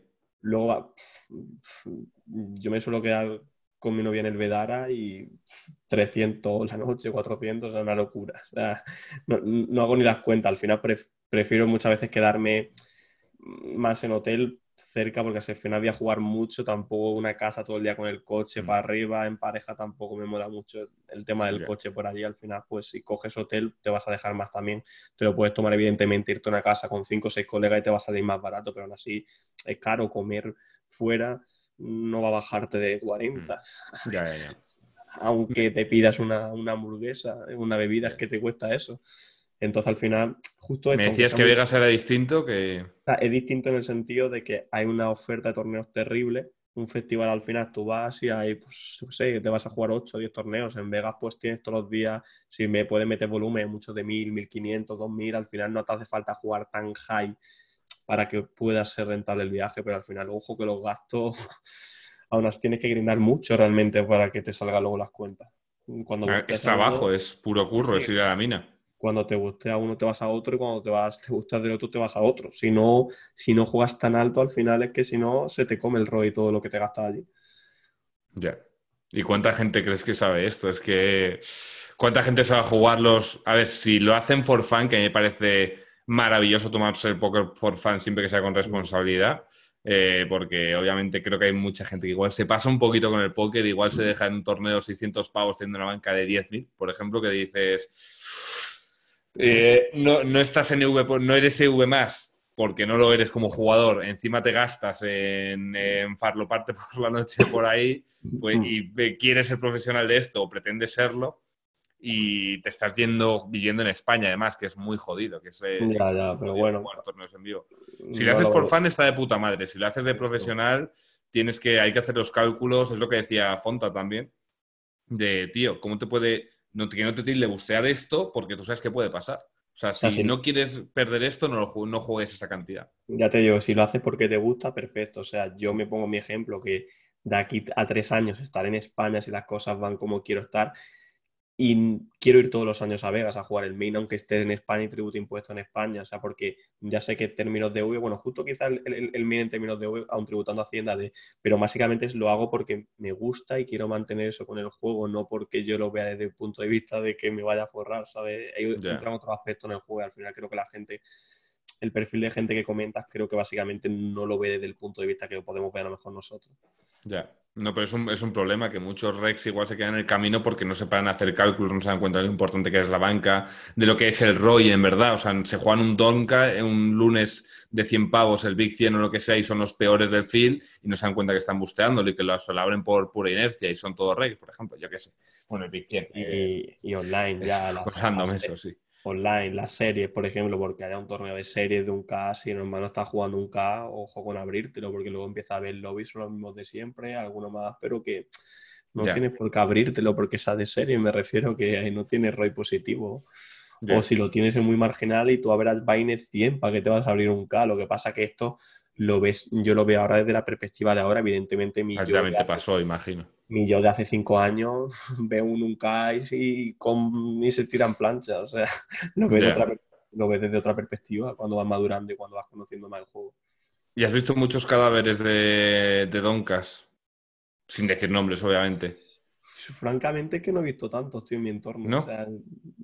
bueno, es que también estás en un entorno muy pro he, visto situaciones jodidas porque al final pues hay muchos desconocidos que no, no saben tanto de las noticias, pero gente muy buena en torneo, el nivel en torneo en España a día de hoy probablemente si no te digo que sea el número uno del mundo. Alemanes y españoles, ¿no? Será.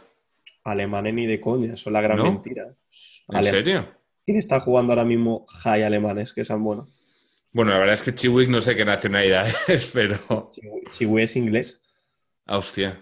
Aunque parezca americano porque está todo el día en Vegas, pero digo, al final, si te paras a pensarlo, era el pensamiento que yo tenía antes. El Vogelsan, ¿no? Esta gente y el. No. el, único que está jugando. El único alto que está jugando de Alemania es Eibinger, que es austriaco realmente, no es Alemania, y, y Vogelsan. Y luego Kempe, pero...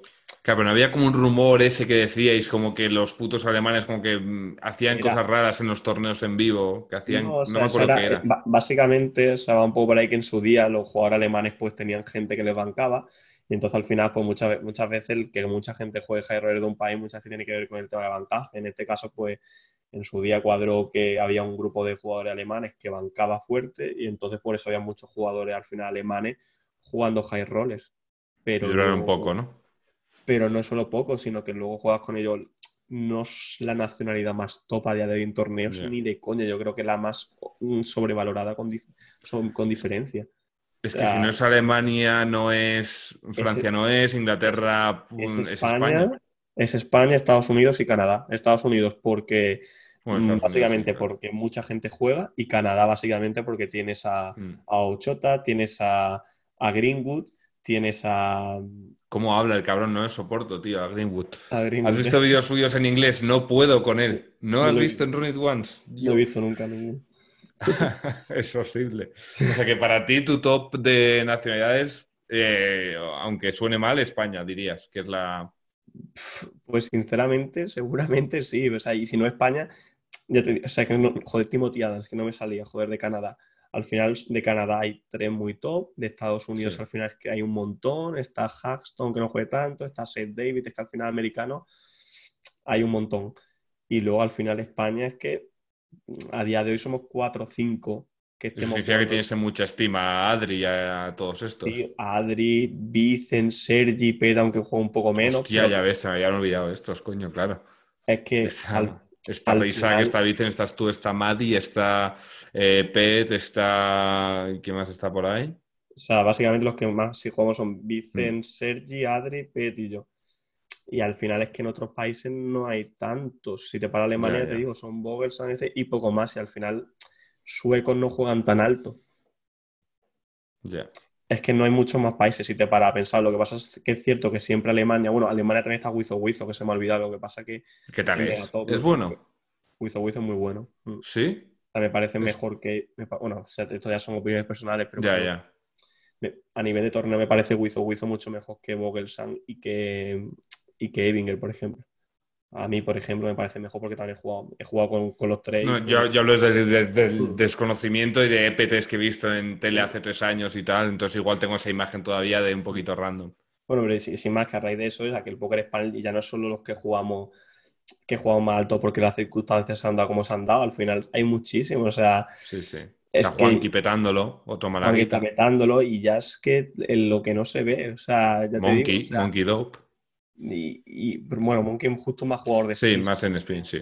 Mm, pero al final es que no se ve a Slatan, no se ve y Slatan es un jugadorazo, a Javi mm, se ve, pero a lo mejor está ronando mal. Es que hay un. Con Slatan tengo una pendiente, me cago en la puta. Después de Asturbo me dijo que lo hacíamos. Que ahora mismo estás en Turbo, ¿no? Estás en. No, no era en Chaos Serie y justo han terminado ya. Ah, vale, perfecto. Asturbo no sé cuándo viene, pero dentro de un tiempecillo. Y al final es que hay muchos. Está, pues eso, sí, que, eh, aparte de los niveles de Tua, en este caso, con Adri, David, eh, Javi, Mario.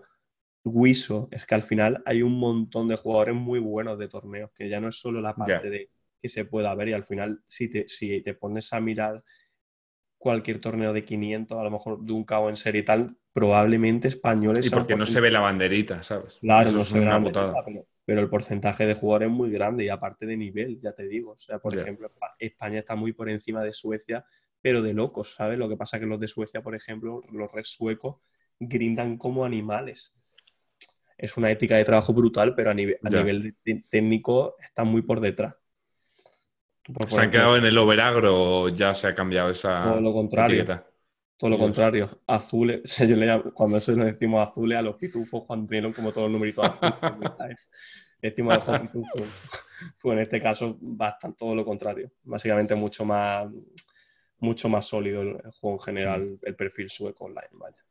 Para ti, ¿quién es el mejor del mundo de torneos? Aunque sea un poquito. Ya sé que es una pregunta muy, muy, muy random, por a mí me han hecho mucho en stream y tal, y sé que es una pregunta mega random, pero por diciéndolo por tu perspectiva, ¿cuál crees que es el mejor jugador? ¿Chiwis, dirías, con mucha otra gente? o...? No, diría otra nacionalidad que no he nombrado, pero porque al final son dos jugadores allí, Australia. Akari. Eh, eh, sí, Akari. Australia diría, sin, para mi percepción, Michael Adamo. ¿Quién es? No lo conozco, a ver. Ada, joder, es Michael Adamo, búscalo. Por... Si ves una foto, seguro que te, que te suena. Michael Adamo.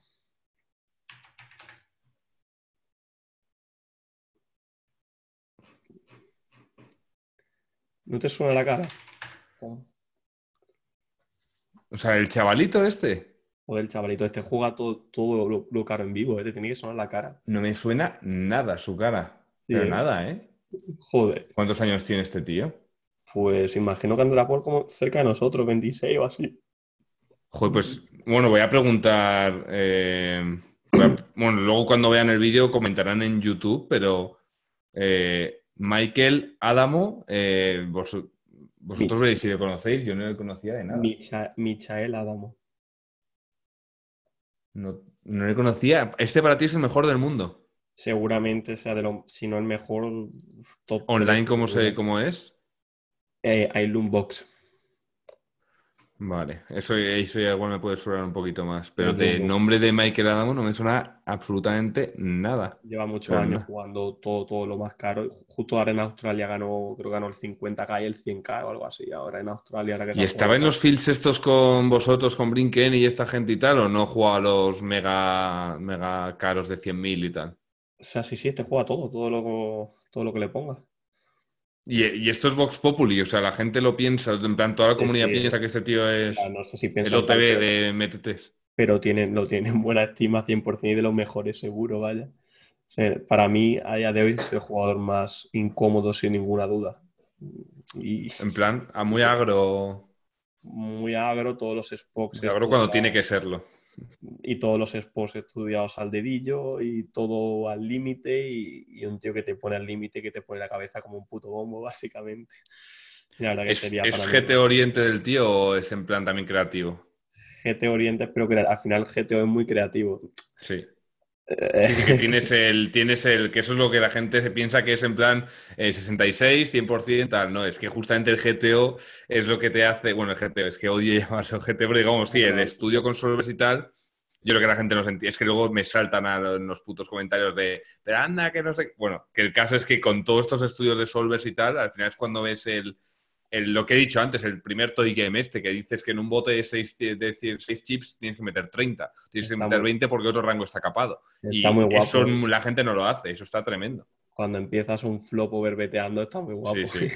y al final, pues es que lo más creativo y lo más divertido que hay es ese tipo de juego. Y al Sí. final, pues eso es alguien que va, que va al límite todos los spots. Y luego, pues ya te digo, también los, ca- los canadienses están a un nivel muy alto. Chota, Timothy Adams, y luego ya te digo los españoles.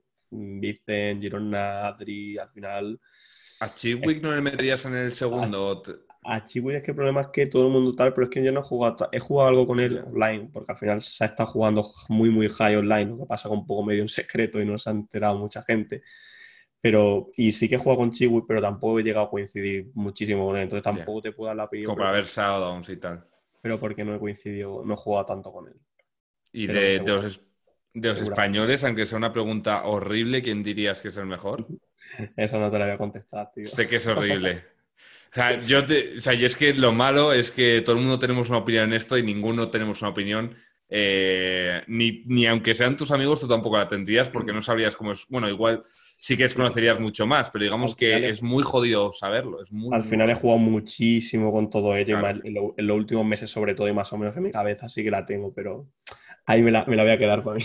O sea, a mí lo que me han dicho, por ejemplo, es que Reisak es de lo más heavy que hay en Short Stack. En plan, que es una jodida máquina con por debajo de 20 ciegas. Eso me dijeron, no me acuerdo quién me lo dijo. Me dijo, Reisak es una puta maravilla verle jugar. Sergi, Sergi se ha sabido centrar muy bien dónde, en dónde está la parte, el dinero en, el, en, el- en el- los torneos. Al final lo que él tiene muy, muy trabajado es el 6 Max, es el 3 Max, es el ICM, el Heads Up. Entonces al final es lo que es muy, muy, muy bueno. Y al final hay los impactos en el win rate en torneos, al final están ahí. Y básicamente pues eso es lo que tiene Mastrilla con, con diferencia, la verdad. Es Pero un- no runeó muy bien, ¿no? ¿Eh? Hasta hace poco no runeó muy bien, ¿no? ¿O sí? No, no runea muy bien. Esta- o sea, te- tam- sí que tuvo un, creo que una mala racha o así, pero bueno, sí sé que lo- en el último año la, la ha ido bastante bien, tanto en vivo como en, la- en online. ¿Y de Vicen cómo ves que es adaptado al tema de torneos? Como una, como una maravilla, como la seda, ¿no? Como el tío listo que es. Sí, sí, o sea, ya te digo que a Vicen tienes que decirle ahí, mandarle un mensaje un día para que, para que venga Joder, aquí, porque Ojalá, es otro, si es que es otro, es otro rollo, o sea, es una me encantaría. que la cabeza le va por delante de- del habla. O sea, yo cuando daba los quads con él al principio decía que me está contando, que me está explicando, ¿sabes? Su cabeza iba por... Es una persona que, que, que da gusto hablar con ella y que y evidentemente es uno de los mejores jugadores del mundo, lo fue en cash y a día de hoy en torneo, sin ninguna duda está top 10, top 15 del mundo, pero vaya, pero 100%. Y aparte, se podría decir que está muy orientado porque yo conozco muy bien cómo juega, porque es amigo mío, pero al final he jugado con, todos, he trabajado con, todos, he visto cómo juegan todos y al final hemos estudiado juntos y, y veo a Vicen y veo al resto y veo el nivel y, y ya te digo yo que a día de hoy está entre los mejores del mundo de torneos sin ninguna duda y al final no es fácil porque hacer la, transi- la transición de jugar casa a jugar torneos es otro mundo pero brutal, es otro juego Ya. y el cambiarte, Ujú. el cambiarte así es jodido, ¿eh? Joder, es que, que tu cabeza pase de mirar solo las chips V que estás generando a tener en cuenta ICM, a tener en cuenta la Future Game Simulation de que si foldeas esto de tal, de perder spots que son EV más porque para no tener varianza cuando en cash lo tomas porque es EV más y luego recompras y ya está, básicamente. Y en torneos perder una parte de tu stack igual te hace que te pierdas un edge en otra situación, lo que sea, al, fi- final, o sea, torneos es la modalidad más Completa. fácil, más fácil de ganar dinero o que, porque, o sea, que menos te hace esforzar, que menos tienes que esforzarte como para ser ganador, pero a la vez es la modalidad más complicado. más jodida de todas para jugar perfecto, para Sí. tener todo estudiado, porque al final son tantas cosas que hay, al final es que cambia tanto que una mano abras en UTG, a que abras en MP o a que abras en Baton, cuando juegas contra BB, los rangos ya preflow ya te cambian todos los tamaños de apuestas posteriores, al final ya es que es otro juego, la posición ya es la que habla, al final la cantidad de que tienes mil SPRs. Que en casa estudias con este SPR para 3bet pot, para single racer pot, para 4bet pot, para spins eh, haces los SPRs de. como, eh, primero haces 25, 20, 15, 12 y 10 ciegas. En, en, en MTT tienes que hacer todo. Todo, tienes que hacer todo. la- es lo bueno que nunca te aburre, o sea, siempre hay cosas que mejorar y siempre hay cosas que estudiar porque es infinito, o sea, infinito, pero cualquiera que me escuche no se puede imaginar lo infinito que es, ¿sabes? Entonces, pues eso lo hace bastante divertido. Al final, adaptarse a una modalidad como torneos viniendo de otras modalidades y ser, y ser tan bueno es muy jodido, Es una pregunta que tenía para ti marcada aquí, que es, eh, bueno, tenía un pequeño guioncillo por si eh, que no quería saltarme estas preguntas, que es básicamente, tú partías de cash, eh, o sea, tú cuando estabas, imagino después de Faro estabas jugando cash sobre todo, ¿no? Heads up cash y tal. Jugaba tanto cash, heads up como torneos. O sea, yo cuando jugué up me, me fue bien en punto E y tuve buenos resultados, pero cuando llegué a punto .com básicamente jugando en No Limit 1000 no hice mucho volumen, pero no me veía yo que, fuese ganador o que se estuviese rascando mucho y al final es una modalidad que es muy de esperar. Al esperar, yo no va mucho con mi perfil, que soy una persona bastante impaciente, con el perfil de torneos, al final la, la acabé dejando por el simple hecho de que no sentía siquiera que fuese ganador jugando GESAP en punto .com. No me sentía yo ganador porque al final tampoco es que había estudiado mucho la modalidad. En verdad, GESAD aprendí, mm, tampoco llegué a ver nunca vídeos de GESAD, aprendí simplemente de jugar y de autoaprendizaje. Básicamente nunca me llegué a, plantear la modalidad y al final el compaginar dos modalidades dije, vamos a centrarnos en una, que en esta no sabemos muy bien ni lo que estamos haciendo, estamos aquí testeando un poco, pero tampoco terminamos de en punto de sí, porque al final pues, el nivel era más blando y en punto com pues no me veía que, que me fuese muy bien, porque al final no terminaba yo de todo el material que había era en inglés y yo en inglés soy el mega paquete. ¿En serio? Pues, sí, Qué putadón. Tengo atravesado los idiomas desde pequeño. Y, y, al final, pues, fue la transición esa de dedicarme a torneos, pero básicamente realmente siempre he jugado torneos, aunque hubiese épocas en las que lo intercambias un poco con, con Cash Heads o, o Sitango Vale, me, da, me, daba esa impresión que tenías como sobre todo torneos y que Cash lo tenías como para tener sesiones algún día sin tener que estar 10 horas y tal, ¿no? pero la cosa... La, pregunta también iba un poco de. Mm, a ver, yo por lo que estoy viendo, te flipan los torneos, te flipa el póker. O sea, sigues teniendo esa. Te, encanta. O sea, es como a mí que te, encanta el juego y que, parece que, este, que es, eres feliz cada día dedicándote a esto, básicamente. Entonces no estás ya en la época de quemado ni nada de esto. Entonces la pregunta iba un poco de la vida de torneos si estás completamente a gusto con eso, ¿te hubiese gustado ser un poco más, estar en No Limit 5000 en cash o prefieres esto sí o sí? ¿Estás cómodo con los horarios, con mm. todo?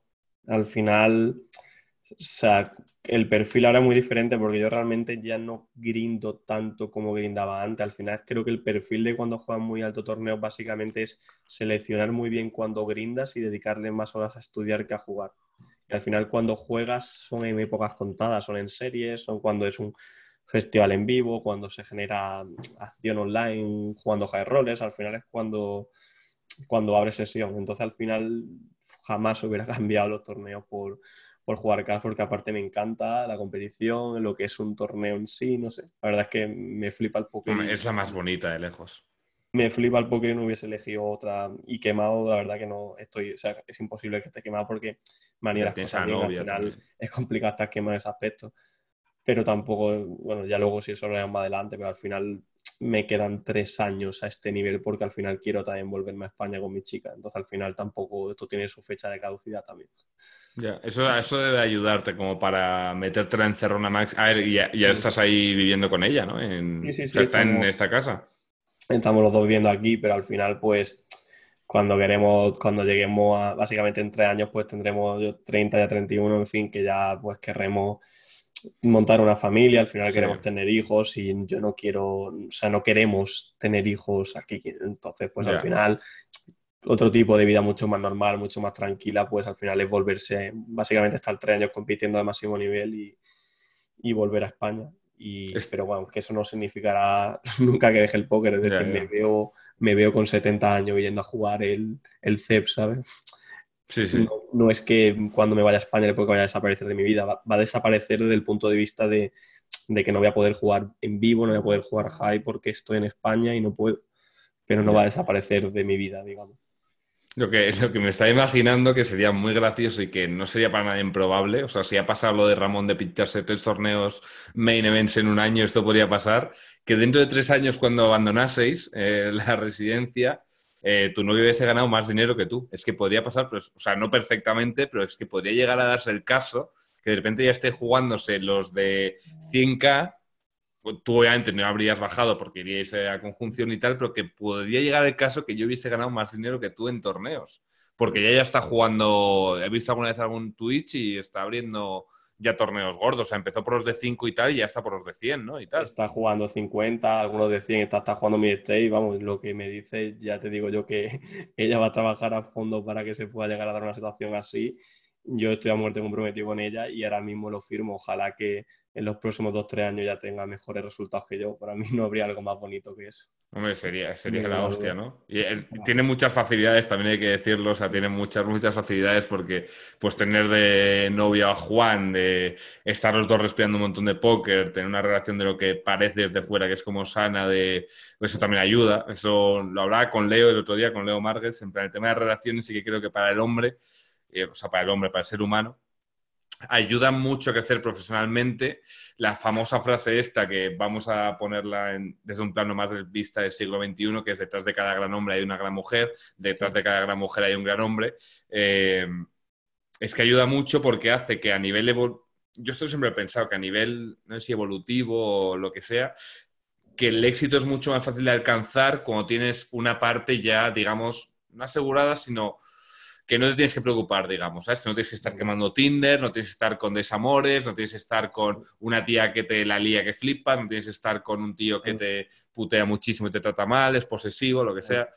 Eso ayuda mucho para, porque te focuseas en lo, en lo que puede. Al final, la suerte esa cuando te hablaba de todas las casualidades, pues tener una relación tan sana y tan buena como la que yo tengo con mi pareja, al final es pura vida y, y al final que los dos hagamos lo mismo, pues es una suerte que flipa. Parece de cuento eso. Sí, o sea, la verdad que en ese aspecto mega feliz y al final pues, pues ayuda que cuando, a cuando te dedicas a esto pues puedas dar el, dar el 100%, al final que tu vida esté en equilibrio, que todo, que todo fluya y, y, la mayor suerte que ya te digo que he tenido en mi vida al final es que las cosas han ido cuadrando y se han ido desarrollando bien en los acontecimientos, aunque haya épocas en las que tal, pero he tenido una relación sana, una familia que me ha apoyado, justo con la relación con Vicen, al final es que todas estas cositas, si no pasan todas o no pasa el 80%, 90%, no, mm, no tengo... Pasa, no, pasa con todo y con cada, con cada persona pasa. O sea, para que una persona acabe eh, liándola mucho en su vida o acabe haciendo cualquier locura o de esas noticias que es que dices, ¿cómo puede haber alguien tan enfermo para hacer X? Es como, pues al final igual de pequeño le pasó esto que le reventaban, le pegaban, luego la primera novia se tiró a su mejor amigo, o sea, se le fue reventando la cabeza, pues al final son todo como pequeñas casualidades de la vida que nos llevan al punto en el que estamos, por eso es importante disfrutar el camino máximo defensor de que las circunstancias mandan y que, no, que realmente tengo mucho cuidado a la hora de criticar a una persona cuando se escuchan barbaridades que haya hecho algo muy grave porque las barbaridades psicológicas y personales que haya pasado esa persona para llegar a ese mm. punto no las conocemos y seguramente en una situación similar tú hubieras hecho algo parecido a lo que hubiese hecho esa persona. Al final, si tú te querías en un ambiente de mierda, ves mierda, ves que tu madre le pega a tu padre o ves que eh, no sé quién es alcohólico, no sé qué, o al final es, es, muy, aunque tú luego con, los años tal, las secuelas psicológicas que te deja eso, al final... Ya solo con haber nacido en esta parte del mundo, en esta parte del globo, en la parte norte del globo, ya hemos tenido una suerte de putos locos. Haber podido estudiar en una universidad, haber podido acabar el colegio, tener que trabajar para la familia para llevar dinero a casa, eh, poder estar con el póker tocándonos la polla mientras estamos en la universidad porque tal. Eh, al final son muchas facilidades, pero pues está bien que la gente, yo creo que hay que tomárselo más como pues la gente que tiene esas posibilidades, que lo utilice para hacer realmente lo que quiere, que porque es la gente que más fácil lo tiene, mm. y que aproveche para hacer algo aparte bueno para el, para el mundo si quiere, no tiene que ser algo obligatorio, sino intentar mejorar, ya sea en tu pequeño grupo de amigos, ayudarles a mejorar en el póker, ayudar a tu novia a que crezca ella y tenga de repente una banca de 200.000 dentro de, de dos años, eh, ayudar a tus padres en lo que sea. Pues yo qué sé, eh, mismamente con esta charla ya estás haciendo feliz a mucha gente, estoy seguro. De hecho, voy a hacer una foto, te lo digo de verdad, ¿eh? O sea, sé que cuesta creérselo, pero, pero es verdad. Voy a hacer una foto para subirla a Twitter que la gente le, entre un, buen hype. A ver, voy a poner la típica de Osuen, este chico. A ver, que me aparezca yo como un idiota. A ver, di algo para que se cambie el micro. Va, va, va, ahora. ¿Hay que hablar para ese cambio o qué? Sí, se va cambiando la cámara. Este programa te lo recomiendo mucho para la, escuela, no sé cuál usaréis, pero este es, muy top el Zoom para, para clases y eso y se graba en la nube. No lo había utilizado nunca. Está, está, de puta madre. Y quería hablar de un tema, bueno, tenía otras cosas, pero bueno, voy a acabar con esto de, porque viene muy bien a colación con el tema de lo que estás hablando de casualidades y tal, que era... Mm, eh, es que me, ha sorprendido con muchas respuestas, la verdad, así que la pregunta tiene menos sentido, pero es el tema de el optimismo por buenos resultados o de siempre. Eh, el optimismo creo que va medio en mi personalidad, creo que ha sido más de siempre, creo que he sido de pequeño, tal, siempre he sido una persona bastante optimista. También creo que se ha ido desarrollando con, al final, mi, tengo una familia muy positiva, mi entorno también, mi pareja muy positiva, mis amigos muy positivos, al final creo que es un poco el entorno y lo que tú vas viendo de pequeño y tal, pues creo que siempre he sido una persona medio, medio positiva, no he sido muy negativo nunca. Y de cómo afrontar el póker también, de lo, positivo, o sea, porque tus tweets son famosos de lo de o lo mejor está por llegar o todo este tipo de cosas y que yo, yo entiendo, o sea, yo en, en, esos spots entiendo muy bien a la gente que dice, el cabrón este se acaba de pinchar no sé cuántos cientos de cash, normal que se ponga el sinvergüenza lo de qué bonito es el póker y qué bonito es todo. A eso me refiero, que hay gente que desgraciadamente le ha ido o le sigue yendo muy mal, teniendo mucho nivel, y que diga, joder, dijo puta, este día podrá ser optimista con lo que ha runeado, por ejemplo. Sí, sí. Al final es un poco también filosofía de vida, aunque las cosas al final va por etapas. Hay épocas que evidentemente pues el estado de ánimo no va a ser el mismo cuando las cosas van bien, pero al final creo que es todo un bucle. Al final el pensar positivo, el intentar arrastrar positivo, al final te genera cosas buenas, te genera acciones en tu cabeza y al final es un trabajo continuo contigo mismo, pero está claro que evidentemente es mejor vivir con la filosofía de lo mejor está por llegar o que he alcanzado mi tope, ¿ahora qué? Ya. Al final es más un poco eso, más que lo que mejor está por llegar, es de que todavía quedan muchas cosas por hacer, de que hay muchos objetivos que cumplir y no es decir, pues ya está, aquí nos quedamos, ¿sabes? Al final el ser humano cuando, cuando se siente bien y cuando se desarrolla es cuando crece si piensas que ya has crecido y que ya has conseguido todo, tu vida va a ser una mierda. Sí, sí. Lo que me, lo que me llega a la cabeza es una cosa que pensé, que yo creo que es algo que muy poca gente se ha para pensar, que es el tema del Galfon Challenge con Bini Bidi.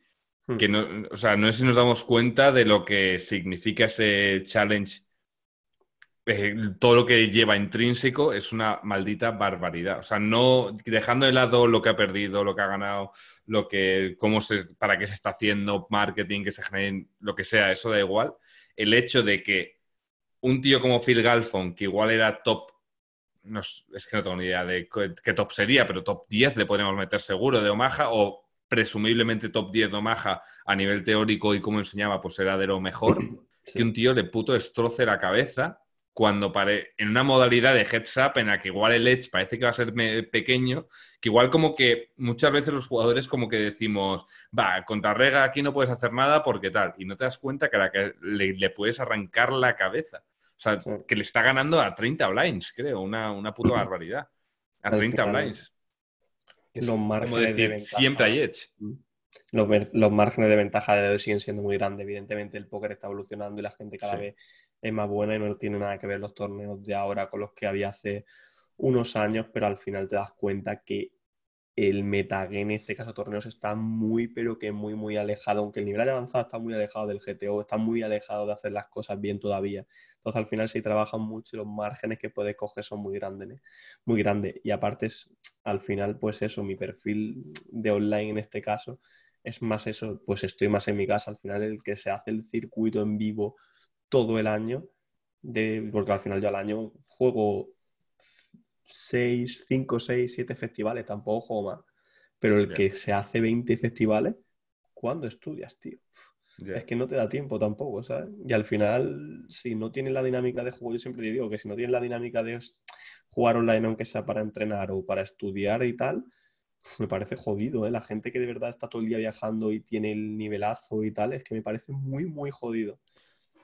Pero yo siempre he pensado, no hay gente, no, o sea, segura 100% hay, en, dentro de los high stakes tiene que haber gente que pague a otros para que les haga todas las simulaciones, les haga los apuntes y les ponga, se hace a saco eso, ¿no? 100%, pero pero aún así, bueno, yo en mi caso, yo necesito también jugar de vez en cuando, aunque no me motive, a lo mejor no me motive a lo mejor jugar lo que sea, me sigo abriendo básicamente pues, para seguir mejorando, seguir marcando manos, me siguen apareciendo dudas en mi cabeza, porque al final yo igual otro no le hace falta funcionar así, igual el otro ve las simulaciones, las estudia y ya juega en vivo y se las viene a la cabeza y ya está, ¿sabes? Pero a mí yo necesito de verdad el, el tener eso diariamente para que mi cabeza esté a eso, ¿sabes? No de repente me dan, me da unos documentos tal, me los estudio y tal. Al final la gente, al final te das cuenta también que hay gente muy, muy, muy, muy, muy inteligente que sabe dónde está. Ahí igual uno le hace falta dedicarle dos horas, tú tienes que dedicarle 24. Eso también hay que, hay que saberlo. Eso me pasa a mí en el colegio con matemáticas, por ejemplo, de que si tienes un profesor malo de pequeño, te va a costar muchísimo. Luego tienes uno bueno y dices, joder, qué fácil era esto, pero luego tienes a alguien que te lo explica mal o que no, no sabe motivarte, diría que es la palabra, que es conseguir motivarte, que yo creo que la clave para de cualquier profesor o eh, tú, yo en esta escuela, un profesor de universidad, un profesor de colegio, es dar mini premios, dar lo, típico esto de cuando un profesor eh, le contestes, dice muy bien, tal, ahí te realmente te está dando un pequeño incentivo para que sigas eh, que te sientas bien, te suben las, em, no sé cómo se llaman las eh, jodidas, em, ¿cómo se llaman las estas? Las endorfinas, ¿no? La serotonina, no tengo ni idea. Bueno, las emociones aquí placenteras, lo que te da felicidad, y al final es conseguir eso, que, te, que, te, motive un poquito. Y eso, con el estudio yo noto mucho, yo empecé a pensar, ¿por qué me gusta más el estudio que el juego? O sea, que el juego que jugar en sí. Y me di cuenta que es porque tenía, claro, tenía muchos más pequeños premios estudiando que grindando. Es decir, estudiando tú, eh, digamos que tú grindando puedes jugar de puta madre y comerte una mierda, o estudiando puedes estudiar y cada dos horas, si las, has hecho de calidad, vas a tener una recompensa. Entonces es la, como la gran diferencia. Al, fin, al final, o sea, en ese aspecto pienso como tú, y al final la motivación el poder con los años, creo que es bastante importante el tema de que sigas mejorando, porque al final es lo que te mantiene motivado. Yo el descubrir cosas nuevas que no hacía o el spot este, no sé qué, al final te mantiene, yo que sé, vivo, que creces, que haces algo, mm. porque al final un resultado, sí, un resultado, pues el torneo puede ser roneado, lo que sea, pero el sentir que prosperas a nivel técnico día a día o que descubres cosas nuevas en el juego, es lo que a mí me, me mantiene vivo también, lo que me gusta, lo que hace que al final pues te sientas realizado con lo que haces sentir que el mes pasado jugabas muy mal y que este mes ya, o sea, sentir que el mes pasado jugabas mucho peor que el mes siguiente. Que vas notando una mejoría en un spot y dices, joder, ¿cómo no podía estar haciendo esto antes o cómo podía estar haciendo esta cosa antes así de mal? De blufeando con estos comos que son los peores comos del mundo para, para mm. blufear y de repente te das cuenta y lo interiorizas y dices, joder, ha cambiado mi juego completamente. Al final, flipas, es que en dedicarle hora y sobre todo estar consciente. Luego la concentración cuando juega, también que hay tantas variables, al final la, actividad física, el leer, la, meditación, al final todo este tipo de cosas, cuando te sientas a jugar y empiezas a hacerla, empiezas a coger buena rutina y buenos hábitos de vida, al final también muchas veces es más importante que, hagas deporte que que estudies tres horas, porque luego también cuando te sientes vas a jugar tu a game todo el rato o casi toda la sesión. Probablemente sea más importante a veces que, que dedicarle horas a estudiar. ¿Cuál es tu rutina semanal, más o menos? O sea, la, he ido cambiando con el tiempo. O sea, al final, mm, vamos a decir que los meses que estoy aquí, sobre todo, al final, ahora, por ejemplo, estoy en el punto que estoy hype con el deporte, entre comillas, que estoy haciendo más deporte que nunca ahora. Rutina, básicamente, a lo mejor es mm, levantarme por la mañana, desayunar con mi chica, eh, me pongo... ¿Hora más o menos? O... 10, mm, más o menos. 9.45, 10, 10 y cuarto, más o menos por ahí. No me suelo levantar más tarde de las 10 y media casi nunca. Y básicamente pues desayuno, me tiro, estoy una hora o así leyendo algún libro de desarrollo personal y tal que me gusta. Y luego empiezo coach con ella, a lo mejor estamos una horita, eso entre semana. Y ¿Eso cada de cosas que tú has estudiado el día anterior o de cosas ya muy alejadas de, o sea, muy alejadas para ti? O sea, cosas de su nivel y adaptada a ella. Y, y, pues a lo mejor, eh, pues eso, estoy una hora así, y luego pues ya el, el, comer o lo que sea, básicamente estoy descansando casi, un, el rato es como el rato de descanso y al final pues a las tres y media, cuatro, a lo mejor me suelo hacer diez minutos de, de meditación, estoy empezando a hacerla. ¿Qué tal te va con ella? Eh, me cuesta, al final es algo que tienes que ser constante y demás. Al final, pues, tampoco 10 minutos de respiraciones profundas, pues al final yo soy una persona que también soy muy nervioso, no me estoy quieto y me ayuda un poco a intentar calmarme, estar tranquilo y tal. Y, me viene guay, la verdad. me tiene que relajar no tener ningún estímulo, ni de Twitter, ni de grupos de WhatsApp de póker, ni del establo, ni de nada y respirar justo me pillé, o sea, bueno, me pillé, me instalé una aplicación que se llama AppBlock, que es para bloquearte las aplicaciones de Twitter, Discord, Sky, y las tengo bloqueadas desde las 9 que me levanté hasta las 2, para que básicamente no... La, me, la, que... me, la, instalé el otro día, básicamente, para no perder un poco el tiempo y el tiempo libre que tenga hacerlo con otras cosas. A lo mejor, pues eso. Yo he pecado bastante. Estar tranquilo, ¿sabes? Y, luego al final, pues depende de si estudio, juego, lo que sea, o coach con los chavales, o le grabo un vídeo luego cuando me pongo a las 3, 4 de la tarde. Y luego cuando, cuando grindo, suelo ir al gimnasio, a la piscina antes. Y cuando me dedico a estudiar y no grindo ese día, pues suelo ir a última hora, a las 9, a las 10 de la noche. Suelo ir aquí, tenemos una urbanización que está guay y tenemos piscina y gimnasio y cierra a las 11 o así y básicamente estoy, estoy pillando. O sea, no estás grindando a diario, ¿no? A muerte. Ahora no estoy grindando a diario. Estoy más estudiando y tal que, jugando a día de hoy.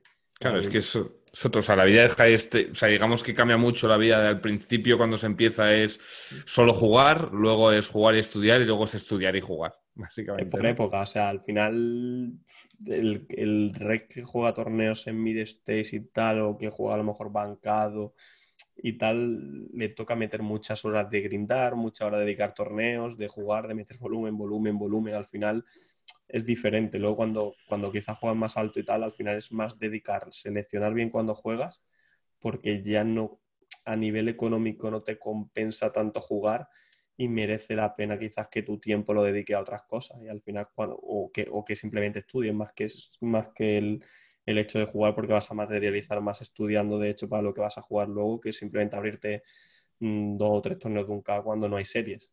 Entonces, al final, pues, básicamente... ¿Pero te refieres a ir oteando el lobby de ver si hay mucho fis o...? Es que, o sea, cuando, al final, cuando, ahora cuando no hay serie, al final hay tres torneos de un K al día.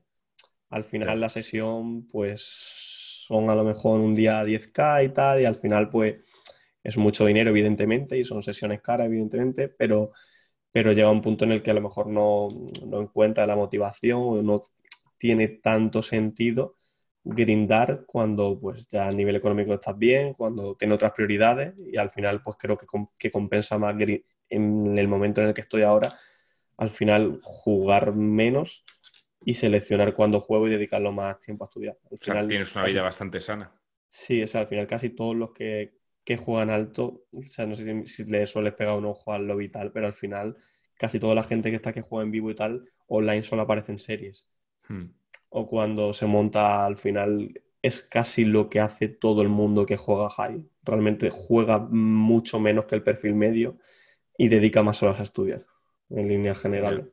Lo que suele hacer el perfil tu vida no tiene nada que ver con el típico MTT que todo el mundo tiene en la cabeza, nada que ver. O sea, te levantas a las 10, que sería imposible en el caso de un track de Doncas. A día de hoy no. O sea, he, tenido ese perfil de grindar como un animal también y de 5 o 6 días a la semana y no parar, pero ahora mismo pues estoy en otro, en otro momento. Ya. Bueno, es, a, mí, me parece mucho más bonito en el punto en el que estás ahora, en el que puedes permitirte que te igual te Claro, es que tú, ¿qué es lo más alto que has jugado? ¿El torneo más grande que has jugado? ¿De 100? 100k, sí. Justo ahora... Un décimo de kilo, ¿eh? Ya se ha ido la luz, espérate, esta vez la del este. Justo ahora estoy pendiente de que, de que mi pasaporte, porque justo ahora son las Million Sochi en Rusia, justo empiezan ahora el, el 6 de, de marzo y básicamente pensaba ir y, y, es un festival bastante guapo, hay un 25K, un 50, un 100 y un 250 iba a jugar ahí el torneo más caro que había jugado hasta la fecha, pero envié, envié el pasaporte y el pasaporte que iba para España, la embajada de Rusia, para que me hiciesen el visado, está en, en Hawái, ¿sabes? No, en Hawái, no, en, en Jamaica. Hoy mira la actualización está en Jamaica mi pasaporte. Hostia, vaya putada, ¿no? Sí, así Te ha costado la broma ciento y pico casi, igual de V. Da igual, al final, pues la putada esa que no que tenía muchas ganas quizá de este festival y probablemente no pueda ir si no me llega el pasaporte a tiempo. Al final va a ser un festival muy chulo, íbamos, íbamos a ir todos, va, va Adri, va Sergi, va Vicen, ir los cuatro, pero tiene pinta de que, de que voy a ser baja porque si, mi pasa, si no me llega el pasaporte pues estamos en Gigi. Y justo eso, por la colación viene de que iba a ser el, justo iba a ser el torneo más caro que iba a jugar hasta ahora, el de, el de Rusia ahora. ¿De cuánto? De... Era 200, 250k era el torneo. Dios santo. Te das, o sea, cuando lo dices, ¿qué, siente tu cabeza? No son reales. Ah, es, como, es como cuando a mí me dicen mis colegas, te estás jugando un spin en 5 metros de 250 euros y yo digo, bueno, pero son puntos. Al final. O sea, lo ves, o sea, 250 mil pavos, ¿eh? No son, no son reales, al final, es lo de siempre. Ya, ya, sí. No, son reales y aunque juegues por, un por, un, por una cantidad grande, al final, ya te digo, al final es que con el tiempo he conseguido perder la versión al dinero. Entonces, al final, mi cabeza. No, no, sí, es, eh, o sea, a nivel, o sea, estoy haciendo como una pregunta a nivel de. Pues de toda la gente igual te sigue, que mm. es que te estás jugando, o sea, y también cogiendo un poco de perspectiva, es que te estás jugando un cuarto de millón en un torneo. O sea, no que te estás jugando tú, porque todos los que somos profesionales sabemos lo que hay detrás, eh, los swaps, el vender acción, que hay gente que juega por un 5, por un 10 en algún spot, eh, está claro, pero joder, que es un, o sea, que te estás jugando un torneo de 200, o sea, que te ibas a jugar un torneo de un cuarto, o sea, ¿cómo te...? Esperemos que me dejen jugar, lo que llegue el pasaporte a tiempo, pero, no mala pinta, pero sí. Ya, pero ¿cómo es la perspectiva a nivel de cuando empezaste de darte cuenta que has llegado a ese punto? Que has llegado al punto de los 20 únicos, únicas personas que pueden jugar ese torneo profesionalmente al final es satisfacción interior por el camino. O sea, más es el vivir el momento, la satisfacción que sientes cuando vas progresando, cuando vas, ves que te vas desarrollando como jugador con unas perspectivas que nunca en tu vida le habrías soñado cuando empezaste, evidentemente, porque era algo que ni conocías que se iba a existir esos torneos. Pero sí es algo que, o sea, que hace tres años yo sabía que, que ese momento iba a llegar, aunque todavía estuviese muy lejos de ese momento, porque me, iba me lo tenía mega focalizado, visualizado que iba a trabajar para llegar a, para llegar a ese sitio. Entonces al final, pues eso, es disfrutar el camino y el proceso. Al final, pues uno se siente, se siente bien consigo mismo al final, pero tampoco tampoco me dé autobombo en mi cabeza en ese sentido de guau, que eso que al final ya te digo, es un conjunto de casualidades y que la vida te, que la vida te vaya bien en todas las directrices para que tú puedas pueda darse una situación como esta. Ya, pero no, pero es que el ser humano es una, es una pasada. Siempre pongo el mismo ejemplo, que es en 1800, 1700 un tío eh, se pone con un, telescopio mirando a la luna y a los 200 años el ser humano pisa la puta luna. Es, es, una, es, una, es una barbaridad. A nivel de humanidad, el ser humano lo que es capaz de hacer de un año para otro, de 10 años para otros, y que al final, con, cuanto más avanza, es exponencial. Es decir, si se avanzaba así, de repente ya se empieza a avanzar así porque cada vez hay más tecnología para avanzar más rápido. Que dentro de 10 años... Hace 100 años, como era esto? ¿sabes? Hace 100 años, pues imagínate dentro de 100 años. Cuando estemos, cuando estemos 100 años, 200 años, ¿cómo será el mundo? La verdad que, que da que pensar. Joder, y a nivel social, o sea, yo ya estaba en una cena el otro día y había un tío que conocía a Manu a Bardón. Manu. Pues le conocía y está en una cena con él y me dijo, ah, pues yo conozco a otro que tal. Yo, coño, sí, claro. O sea, yo no le conozco, eh, pero sí que le, le conozco haberle visto en Twitter y todo el rollo. que es vasto cómo va aument cómo va siendo como más, se va normalizando poco a poco todo, como que, que hay charlas en hay estas charlas en YouTube que las igual la está viendo alguien que no, que no es muy de póker, así que desde aquí os saludamos. Que hay gente que está empezando como cuando empezamos tú y yo con 18 años y que está con su carrera a la vez en Derecho, en de Ingeniería y está viendo esto como que jodía maravilla, este tío juega Smith de los 50, este tío juega Torres de 25.000, obviamente la comparación me deja un poco jodido, pero es lo que hay, pero eh, digamos que... No, está claro, pero digamos que, o sea, tu perspectiva, o sea, obviamente cuando alguien te va a ti es que tiene que decir, mucha gente, estoy seguro, y es normal, porque al final solo llegan 20, eh, solo estáis 20 ahí, que mucha gente dice, bueno, pues es algo que voy a disfrutar con los ojos que nunca voy a vivir en mis carnes. Pero también hay otra forma de tomarse la vida que no te asegura ni muchísimo menos llegar a ese punto, pero sí que te va a acercar llegar a ese punto. Es decir, es mucho más eh, sensato decir, quiero ser actor, mierda, no paga nada de actor, mejor me dedico a ser abogado. En vez de pensar eso, decir, voy a hacer todo lo posible para intentar ser actor y si no sale por las razones que sea, pues ya trabajaré de cualquier otra cosa. Es decir, a mí me preguntan, pues yo tengo el backup, el background lo tengo de haber estudiado Derecho, haber estudiado un Master en haber estudiado un MBA. O sea, iba completamente a pura empresa. Pura empresa, pura empresa, pura empresa. Me dicen, ¿no te da miedo que esté todo el mundo ya con su trabajo, con su sueldo fijo de 30.000, 40.000 al año, de no sé qué, de tal? Y yo digo, o sea, ¿cómo voy a perderme la sensación de levantarme cada día feliz por lo que me viene durante el día?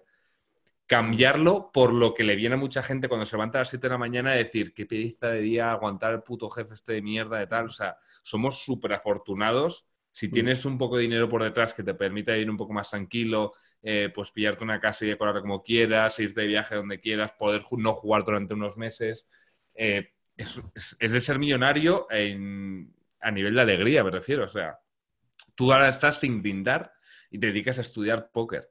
Y tienes un grupo de gente, aparte te, pues, te están generando aparte porque les enseñas y todo el rollo, y al final es que estás haciendo algo que, que disfrutas muchísimo. O sea, es, que eso es... ¿Cómo vas a perderte eso por el miedo a lo que pasa en el futuro? es lo que... me lo preguntan siempre y es que es de, es de, locos. Perderte lo bueno del presente por lo que pueda llegar a pasar en el futuro. Es que, dicho así.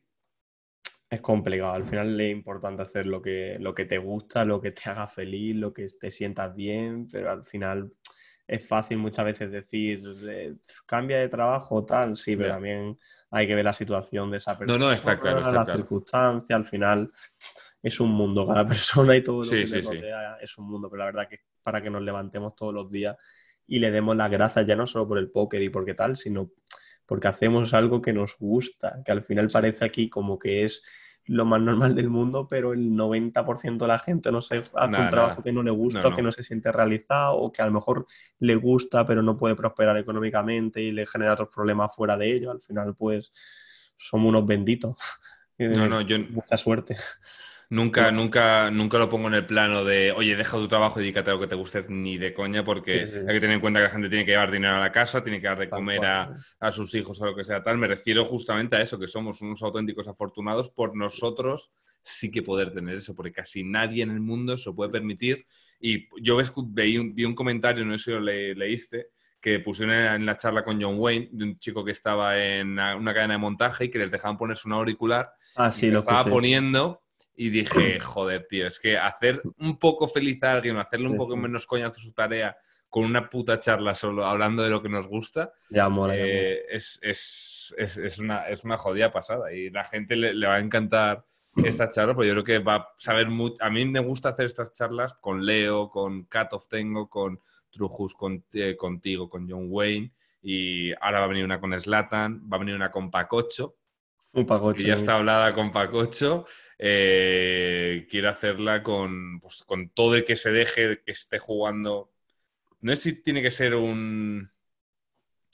que parece que es, un, como un poco clasista del póker, ¿no? Que solo tengo como a gente que está muy y tal, pero porque es la gente que realmente yo me he fijado, o que yo miro, o que a mí me interesa. yo veo, hago contenido que a mí me interesaría ver, digamos. Entonces, por ese a todo el mundo al que hablo es porque es gente que me interesaría a mí ver esa entrevista, ver qué persona hay detrás. Mucha gente conocía a Leo de una manera que igual no la conocía, por eso conocía la parte de por encima y luego se da cuenta que mucha gente ponía los comentarios es una tía de putísima madre y yo, joder, nos ha jodido, es una tía de la hostia, interesante de la hostia. y, también ha pasado pues con Trujos, igual que le han visto otra perspectiva, aunque Trujos también siempre está soltando la, la, azada para cortar cabezas, que eso también pues hay mucha gente que, cuando eres así, a mucha gente le te va a adorar y mucha gente te va a odiar. Para pero... para mal van a, hablar. claro, sí, sí. No, y, hay, y, hay, perfiles que les encanta eso. Y por eso tú, yo quería tenerle, porque yo de, de, las primeras entrevistas que vi, pues la famosa de Faro esta, y dije, joder, ojalá tuviese esa vida, tío, me cago en la puta. Ojalá, es que le veías aquí con la camisetilla, tal, todo feliz. Al final, o sea, todo el que esté bien hecho, al final es importante no idealizar una vida, o sea, porque al final es su vida, igual para ti no. Claro, al final es fácil ver al final la parte de arriba o lo que se ve al final, la vida exterior, digamos, pero al final la parte mala o todo lo que se ha tenido que sufrir, todas las circunstancias que no hablo de mí, hablo en general de cualquier persona, al final cualquier jugador de póker, al final detrás hay mucho y se ve la parte bonita, pero no se ve la parte de los downs, no se ve la parte de cuando las cosas no salen bien. Que te cueste una relación como yo creo que me ha costado el póker, por ejemplo, eh, que son cosas que dices, joder, pues igual no hubiese eso la gente no lo ve y, es importante también muchas veces mirar las cosas con perspectiva y no quedarte un poco, porque al final muchas veces es que te quedas en irrealidad, al final el daño que está haciendo Instagram a la juventud, al final... Joder, eso es terrible. Al final vendes una vida idílica que luego la gente se mira gente que a lo mejor no tiene los mismos recursos mira su vida y dice, joder, es que mi vida es una mierda, pero es que tú no sabes realmente cómo es la vida de esa persona, no te puedes crear la superficialidad de lo que sube una red social o lo que tú ves por sus resultados. Totalmente una, una falacia.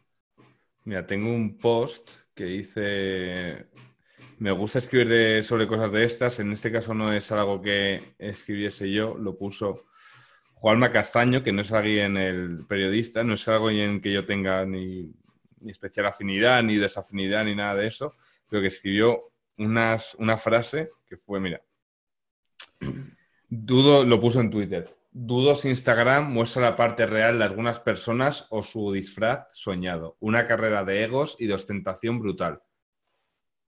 Que al final es como yo veo a gente que es que pienso, eh, yo pues ahora me tendré que hacer Instagram, obviamente, dadas las circunstancias. Hasta hace dos semanas no tenía, pero habrá que hacerlo, habrá que quemarlo, es lo que hay. Eh, siempre lo odia un montón, pero bueno, las necesidades son las que son.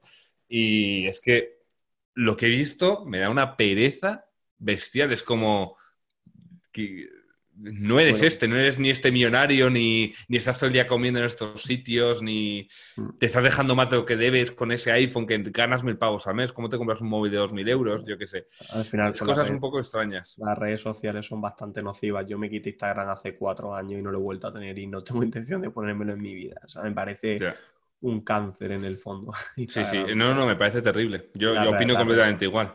O sea, creo que es una necesidad hoy en día, si quieres, pues el hecho de interactuar, ligar, lo que sea tal, pues sí que es una herramienta muy buena para eso, pero de siempre lo he, lo he odiado. Me parece que es como intentar, pues eso, parecer un bowler siempre. al, final es que desde pequeño no han enseñado eso. En el colegio todo el día no han enseñado a sacar buenas notas. Y tu, tu padre te decía, mira este que buenas notas ha sacado. No sé, todo el rato en el colegio te incentivaban a que saca buenas notas como no sé qué. Al final todo el rato desde pequeño te están inculcando la comparación, el aparentar, en no sé qué, al final pues llega un punto, pues eso, que al final es que vives en esa película y te han pintado esa película, pues llegas que realmente somos personas, a todo el mundo le gusta representar algo, le gusta caer bien o le gusta tener un estatus y al final es por la manera en la que nos han educado, en este caso en España, sobre todo con la educación seguramente en muchos países sea exactamente igual, pero es complicado. Al final, yo, yo personalmente siempre también he sido una persona que en el fondo le ha importado mucho la opinión de la gente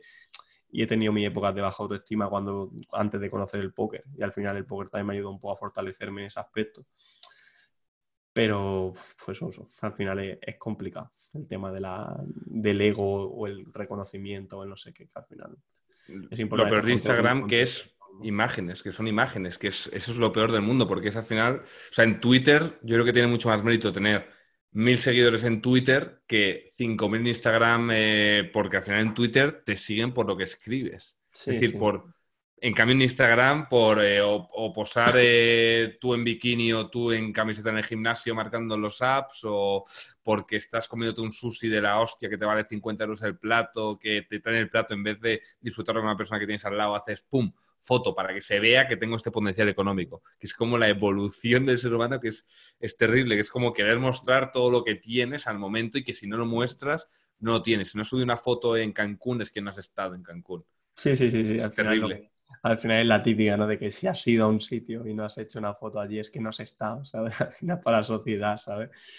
Pero es importante, creo yo, que o sea, respeto perfectamente a la gente que lo haga y al final Mm. Yo he sido, he sido también muy así y al final creo que poco a poco tenemos que ir alejándonos un poco de ese tipo de vida porque al final vives relaja mucho. Vives para, al final tú cuando subes una, una foto o subes cualquier publicación, al final lo que estás haciendo es ocupar el tiempo, estás ayudando a que otra persona pase su tiempo libre. Al final está todo enfocado a la otra persona, realmente no está enfocado a ti. Otra cosa que lo hagas con un objetivo. Si tu objetivo, por ejemplo, es conseguir, por ejemplo, en el póker un patrocinio, pues tienes que estar activo en las redes sociales. Si tu objetivo es, si tienes una escuela, promocionar la escuela, pues evidentemente tienes que estar activo en redes sociales, pero tú tienes un objetivo concreto al hacerlo. Cuando lo haces por representar, por temas por likes, por autoestima y tal, al final es todo al exterior, no es al interior en ningún momento. Sí, sí, muy, muy bonitas palabras y muy, muy acertadas en mi opinión, las comparto completamente. Y es, es, una pena porque a mí, por ejemplo, me gusta escribir por eso en artículos de blog y tal, porque creo que es como algo que se está perdiendo, que solo ya como que solo tiran las fotos, los vídeos, el tal. Y me gusta pasarme un tiempo escribiendo para que la gente esté un rato leyendo, porque la gente casi no lee ya, o sea, la gente ya está todo con vídeos en YouTube, que tienen que hacer los vídeos de cinco minutos, porque si no la gente ya pierde la, la, concentración, digamos, ya pierde el, hilo de todo, se le hace demasiado cansino. y es de lo que más pereza me da ahora mismo el tener que volver a hacer mi Instagram, a, poner a ponerme en bolsa. Hay mucha, hay mucha herramienta, hombre, no hace falta que, que Instagram seguro. ya, no, pero sí que es verdad que, por ejemplo, el tema de estar en una relación sana en la que estás muy a gusto, como yo estaba, o en la que tú estás y tal, te hace como que esa parte de la sociedad para ti no existes, es decir, a ti Instagram te la suda. Yo me acuerdo que salía con mis amigos en el máster eh, a una cacho discoteca, venía reservado y todos así con el móvil grabándolo todo. Y a mí me la suda completamente. Digo, a mí ni me saques ni nada. O sea, yo quiero estar aquí tranquilamente. Sí, pero al final es lo que, es lo que te digo, la manera quizás de la, que yo tengo, quizás si yo no hubiese aparecido el póker o no o sea, o las circunstancias de qué tal, yo pensaría, sería también el que saca la foto y la sube a Instagram. Al final es que es todo tan situacional tu manera de pensar a día de hoy respecto al final es por cómo va viviendo y cómo se va desarrollando tu vida. Igual, pues eso, a lo mejor cuando tienes una pareja, tienes unos amigos de toda la vida y tal, no necesitas eso. Y quizás si no tienes eso, pues sí, interiormente te sale más la parte del exterior y el aparentar, a lo mejor. Tiene sentido, el, para aumentar la autoestima, el sentir que la sociedad quiere estar contigo, que a mayor cantidad de likes te sientes mejor, eso tiene que estar súper estudiado, que por cada que la gente está adicta a eso realmente. O sea, y ves las fotos y. Vale, mira, ese es, un buen ejemplo. Tú, tú sabes, Twenty, imagino. Sí, joder, ya ves. Twenty era la realidad. O sea, Twenty las fotos eran reales. Era gente salía con los ojos rojos porque el flash había sacado, alguien eh, saliendo fatal. Instagram es como Twenty pasado por un filtro en el que sales, eh, todo, todo sale perfecto. Y es, es terrible porque a gente que tiene a gente que le afecte, o sea, parece que me estoy poniendo un plano superior y tal a eso, para mí, por ejemplo, me asuda ver a un tío subiendo una foto de tal, ni me genera el hecho de, Dios, qué vaya coche tiene, o cómo se está pasando, porque sé lo que hay detrás de las cámaras, que igual es una relación de mierda, o estar incómodo con su tal, o, que está perfecto el tío, pero que no se está gozando más que yo el filete que me estoy comiendo aquí con unos amigos, básicamente. Y a mí no me afecta nada, pero hay gente que sí que le puede sentar como como que nunca llega a realizarse, como que está demasiado lejos de todo ese perfil de gente y que necesita llegar a tener, sí, de mil suscriptores, la mejor ropa, todo. Sobre todo la gente más joven, los chavales al final de, pues eso, 10, 15, de 15, de 15 a 22 años, 23, yo creo que sobre todo el cáncer mayor para ese tipo de perfil de gente. Hmm. Son más inmaduros emocionales y al final pues eres mucho más vulnerable en todos los aspectos. Sí. Pues tú como high staker, ¿qué tipo de... ¿Qué les eh, no es la pregunta final todavía, eh, pero ¿qué le dirías a, a un chico que te está idealizando ahora mismo? ¿Qué le dirías como dosis de realidad? O sea, eres un chaval normal como yo, como tus amigos de, que has dejado en Málaga, como quien sea. ¿Qué, ¿Qué, dosis de realidad le dirías de, igual no es como lo ves esto y que hay mucho por detrás que no estás viendo, que solo estás viendo la película terminada, pero no estás viendo los dos años de producción, los dos años de rodaje y todo esto. Al final, al final pues eso es que te, has renunciado también a mucha parte de tu vida. Al final, el póker desde tan joven y tantos años dedicados, al final, ya no te hablo de ahora, te hablo de con 18, con 19, con 20, al final has vivido mucho y has vivido mucho mundo, has vivido muchas circunstancias que con el póker no hubieras vivido, pero también hay muchos momentos que te has perdido por estar grindando de tus amigos de toda la vida, relaciones que se resienten con el tiempo, porque es que no puedes cuidar todas las relaciones, no, le puedes dedicar el mismo tiempo quizá a los amigos de toda la vida. Cuando estás fuera, cuando estás jugando, cuando te se prefiere al final, pues, pues es un sacrificio que tienes que hacer, no todo es tan bonito, hay rachas muy malas en las que en la que traga mucha mierda, en la que pasa por situaciones muy chungas, cuando tus trabajos tienen estabilidad, no tienes estos vaivenes, también te dan unas situaciones muy ricas, muy satisfactorias, que las disfrutas muchísimo, pero eso es lo que se ve. Lo que no se ve, pues está ahí oculto y al final, pues el hecho ahora mismo de, de estar lejos de nuestra familia, de nuestros amigos de toda la vida, pues al final son sacrificios que hay que hacer y aquí levantarte todos los días por la mañana y que llueva día sí, día también y que solo hay hamburguesas para comer, ya te digo, es una puta mierda, ¿sabes? Que al final, pues eso, no se ve, la parte esta no se ve. Al final no todo es tan bonito y cada uno tiene que adaptarse a sus circunstancias, a su realidad, e intentar ser feliz con su situación y si no le gusta cambiarlo.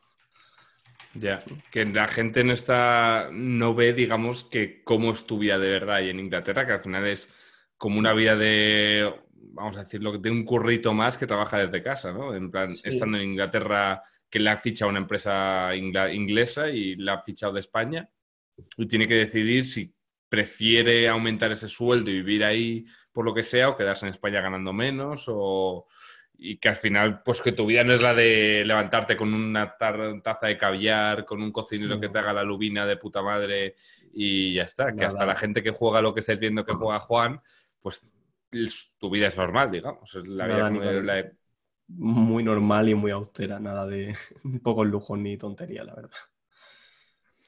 Y todo el curro, me parece muy interesante eso que decías de todo lo que se pierde de pues yo que sé, la típica situación, yo creo que nos habrá pasado a la mayoría de jugadores de póker, de sal de la puta cueva, cabrón, o cosas de estas que te dicen tus colegas de un viernes y dices tú, es que hoy tengo que grindar porque tal, y dicen, pero ¿qué dices, tío? Si puedes grindar cualquier otro día, tal, y dices, ya, pues es que yo tengo que grindar un día el fin de semana, pues no pierdo un EV semanal de putos locos porque es el mejor día.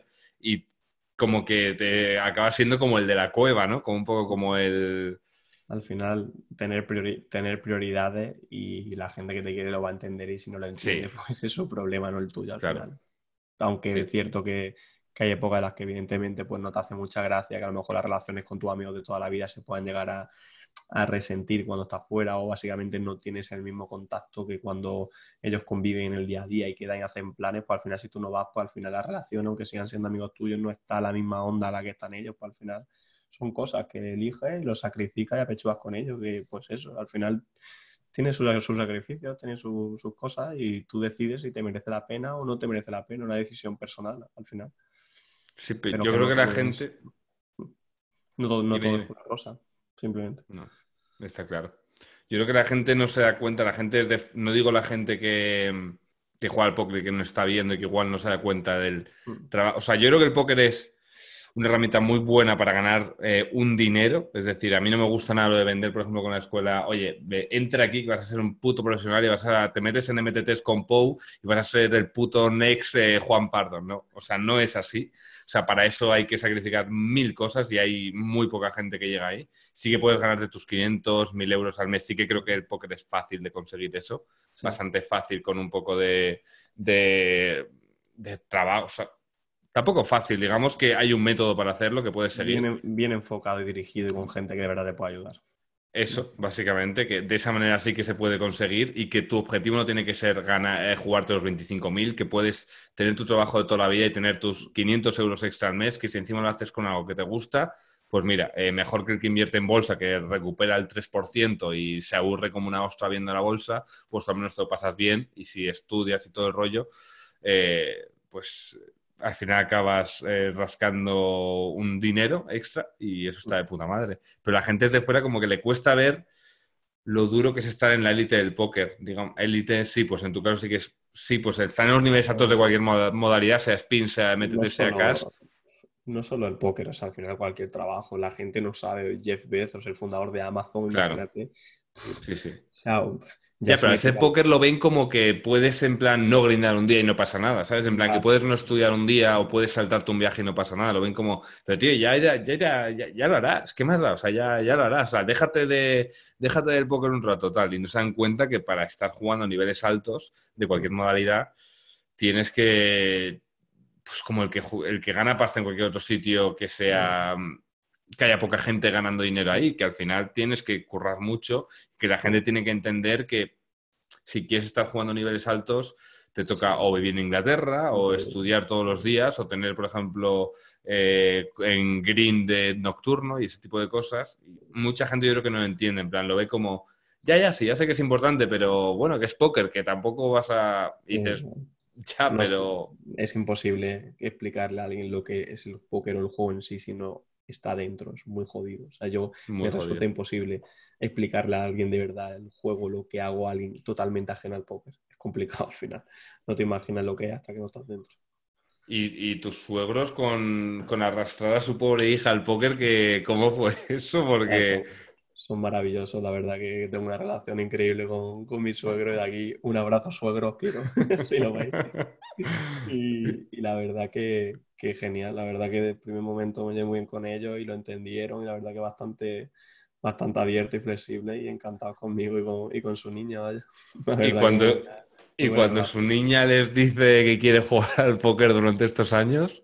Bueno, ya le iban, ya, ya me, me, veían a mí y tal, me veían un chaval responsable, normal, que no, que no me era un perfil. Poco a poco, pues ya también le iba explicando muy, cómo funcionaba el juego, cómo funcionaba el póker. Al final, pues son abiertos, no son cerrados y al final, pues confiaban al final en, en su hija lo que hacía y pues me veían a mí de fuera que era una persona normal y, que no tenía pajaritos en la cabeza y pues fue muy bien la verdad. Que, que una suerte en ese aspecto también.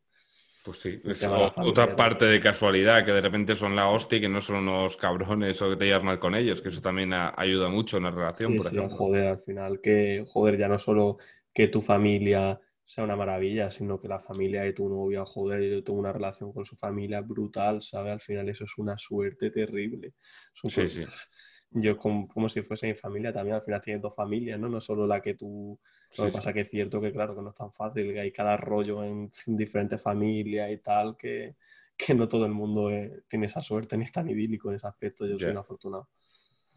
Sí, pues ese final yo creo que como la, la, conclusión de toda esta charla al final es como que para llegar a tal punto tienes que tener el talento, tienes que tener la dedicación, tienes que tener la suerte y que se tienen que dar las circunstancias para llegar a ese punto, porque si no al final parece que es como todo que tiene que irte como rodado, como por cuántos Brad Pitt habrá habido que antes de ser actores hayan sido camareros y todos se han quedado de camareros. Sí, sí, sí. Otros guaperas que actuaban de puta madre y una barbaridad. O sea, ya no solo Downs del póker, una barbaridad me comí, sino que ya eso, pues en la, en la, vida en sí, pues es que todo te tiene que ir muy, muy cuadrado para que tú cada vez que algo tan exigente como es el póker de alto nivel lo puedas desarrollar de la mejor manera posible. Sí.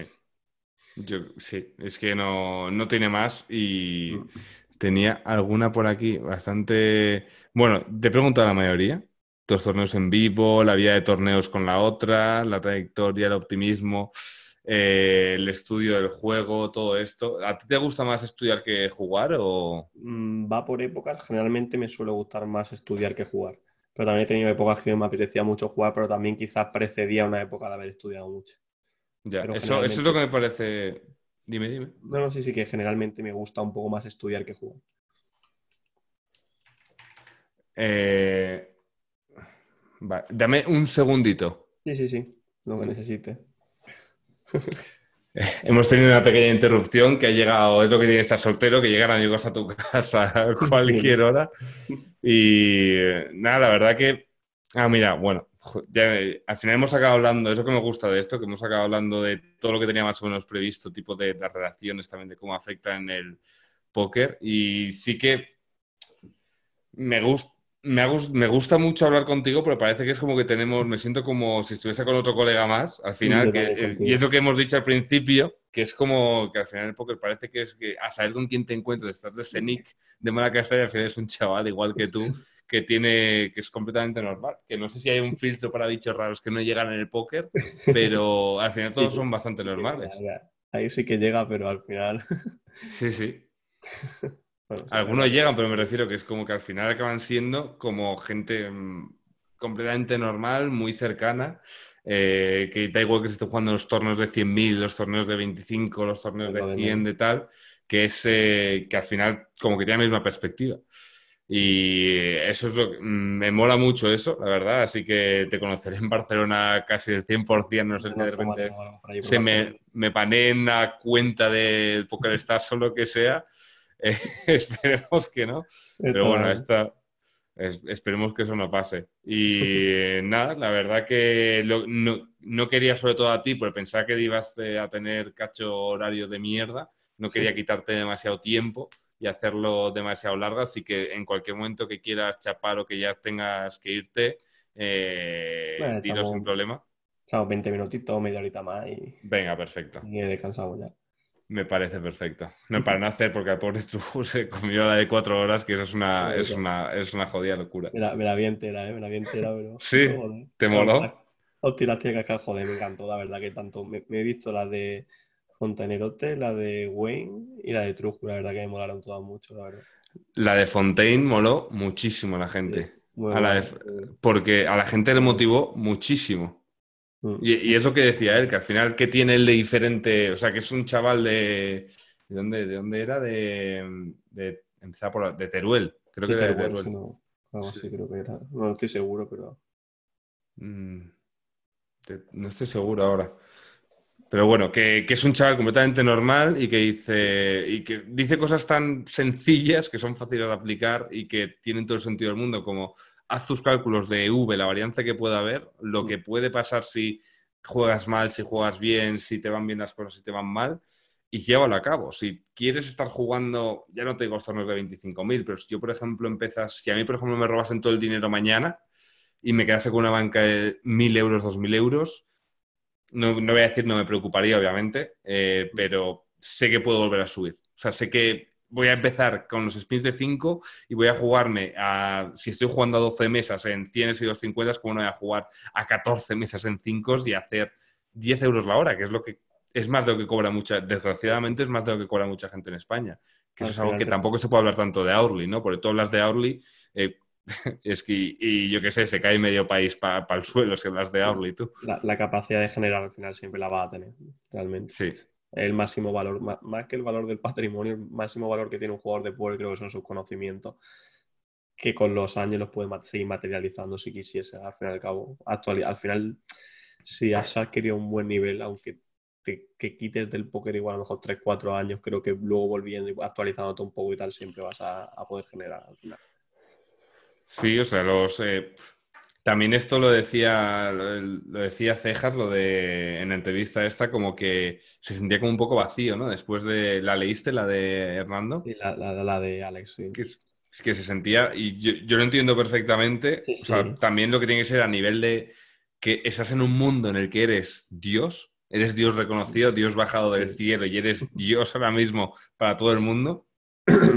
y pasas a de repente quitarte todo eso. O sea, es que aunque él no fuese muy, no estuviese muy activo en redes o lo que sea y no fuese, no, no tuviese papel de flipado ni nada de esto, pero aún así estoy seguro que obviamente le haría ilusión saber que la gente decía es el mejor del mundo en lo que sea tal. Y para dejar todo eso atrás, para volver al mundo real, digamos, salir, salir de este micromundo que al final como que te engancha un poco, que es como que aquí sabes de, lo, sabes de lo que habla la gente, estás en otros marujeos distintos a los del resto. Hoy estamos con lo de Trujus y Sildur. Eh, la gente no tiene ni puta idea quiénes son ninguno de los dos. Eh, y estás tú con, con beefs que nadie se entera. Es un micromundo, es que es completamente un micromundo que está alejado de la política, de todo ese tipo de cosas, de fútbol. Eh, piques chulos, piques menos sanos, pero yo qué sé, de repente ver a Muket Boy hablando de lo de Santi Torres, de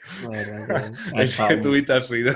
Ha estado muy, muy divertido el tuit de estos días, por yo no recuerdo algo así. Yo me reí en voz alta, me he reído en voz alta leyendo el puto Muket, es que... La época de... Es que no recuerdo algo así, o sea, la verdad que es muy divertido está la cosa, la verdad que el Power te ha dado bastante vida a lo que viene siendo la comunidad últimamente. La verdad que está la cosa calentita, calentita. Joder. Y está, yo por ejemplo hay un caso eh, de torneos que es que no sé si esto la comunidad lo sabe, no lo sabe tal, pero el tío más eh, que peor ha runeado, digamos, dentro de tu grupo, Johnny, digamos, ¿no? Creo que es alguien que ha runeado muy, muy, muy mal. y yo creo que dentro de los profesionales se sabe más o menos. Sí, o sea, justo Johnny no era de mi grupo, era de Adri, pero vaya, sí.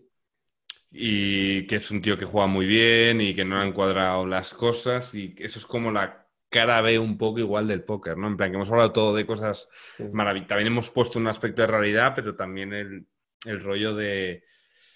Puede ser muy bueno estar junto a los mejores, bustear en un torneo, comentar la mano por, para asegurarte de que no estás, la estás liando a muerte y decirle, eh, Adri, ¿harías algo diferente aquí? Eh, Monkey, ¿harías algo diferente aquí? O sea, que, eh, que te digan, no, no, está, está generando EV y que hostia y hostia y hostia. Y es, como la cara B un poco, ¿no? De... Puede ser, sí. O sea, puede llegar a ser un infierno el póker a nivel de torneos si las cosas te van mal. Puede ser muy... ¿Cuánto, ¿Cuánto puedes estar de down en torneos live? ¿Cinco años?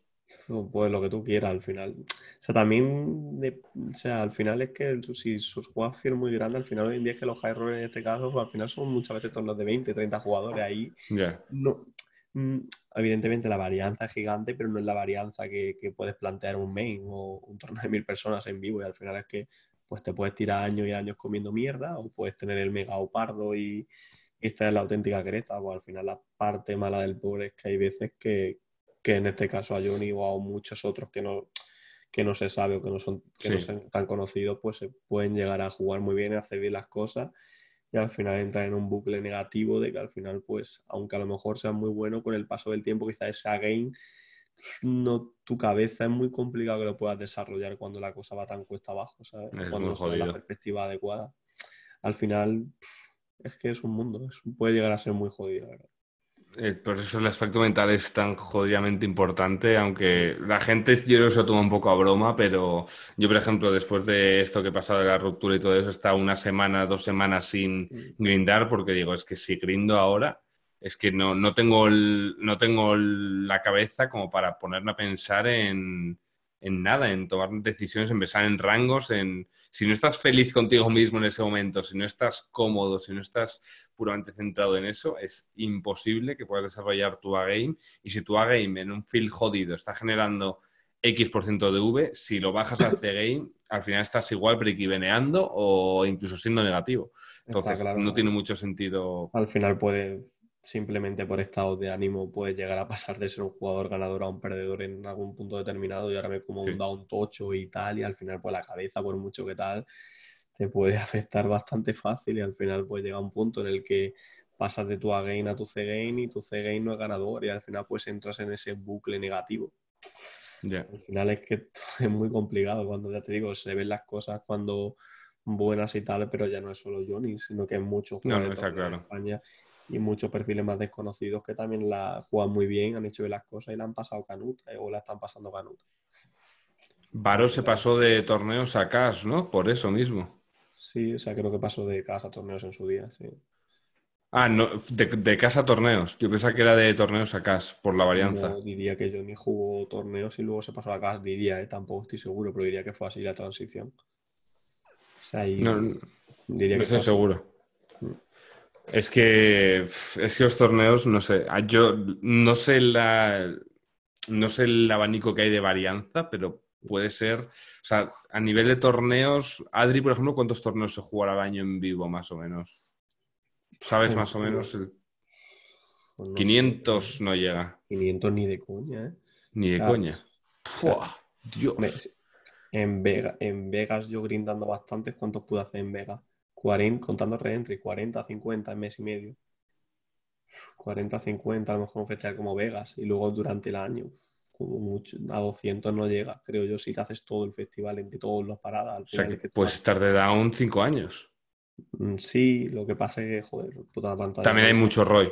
También hay mucho sí, ROI, claro. sino que también no es lo mismo jugar torneos de mil personas que jugar torneos de 40, 50 personas. Al final luego no hay que perder de vista que en, que en los high hay una varianza terrible, pero también son torneos más de 40, 30, 40, 50 personas que también están los mejores del mundo, pero también hay un perfil de mega ballenas, ¿sabes? Que no es hmm. solo están los mejores del mundo, también las ballenas más ricas también están ahí, ¿sabes? Al final, pues aparte da un rol bastante bastante considerable, pues que no son tantos jugadores. Al final, si suapeas y distribuyes bien, evidentemente te puedes comer una hostia terrible pero con el tiempo yo creo que lo puede, pueden ir las cosas bien. Claro, pero eso jugando muy high, pero la gente que juega los torneos de 1000, 2000, 500, es una gilipollez el vivo, entre comillas, desde el punto de vista... ¿A partir de qué nivel dirías que es, tiene sentido? Sé que al final yo creo que tienes que jugar al fin y al cabo de 10k hacia arriba, sobre todo a nivel, salvo, como ya te digo, un festival como, como Vegas o lo que sea, pero al final es que al final, ¿qué sentido tiene si tienes un average bind online de 300? irte a un EPT y jugarte un 5K, un 2K, un 3K, cuando tu average bind de normal son 300, te juegas tres torneos y te haces a la butra 10K, 15K. Al final es un medio sin sentido. Ya. Eh, qué fuerte. Dice, lo pones en 10.000 más o menos, que tenga sentido. O sea, que tenga sentido, me refiero. Al final, ya. irte, a jugar un festival a Barcelona, si, si eres red de torneos de media tu average bind son 300, ir allí a jugarte tener Average Bind de 4K, te está exponiendo a que tus resultados se estén mega influenciados por 3-4 torneos que vas a hacer allí. Al final es como, por ejemplo, si yo ahora voy a, a Sochi y si normalmente estoy jugando un torneo high roller por 20k ficticio, me estoy jugando el 20k, llego a Sochi y digo, oh, un 250k, me lo voy a jugar por 200. Al final es que estás haciendo un por 10 lo que estás haciendo habitualmente, digamos, ¿sabes? Tu año va a depender mucho de esos hype que estés jugando al final se trata de que el buy medio esté bastante mantenido lo que estás jugando normal. No tiene sentido que porque un torneo sea de 250k lo juegues por más porcentaje que uno de 100k. Al final tienes que intentar encontrar tu buy medio y que se adapte todo el rato. Pues al final lo que pasa un poco con el tema del vivo es que cuando tú juegas mucho en vivo al final y juegas poco online, pues es muy fácil embutronar. Muy, muy fácil. Sobre todo en fiel, en fiel de mucha gente. Claro, es que la gente que solo juegue tipo CNPs, estrellas y tal, es o runeas o runeas, básicamente, porque no. Sí, bueno, justo a lo mejor esos festivales también los. Bueno, si tributan en España ya ni te cuento, o sea, eso es, pues, pues eso, no, no, voy a ni a decir.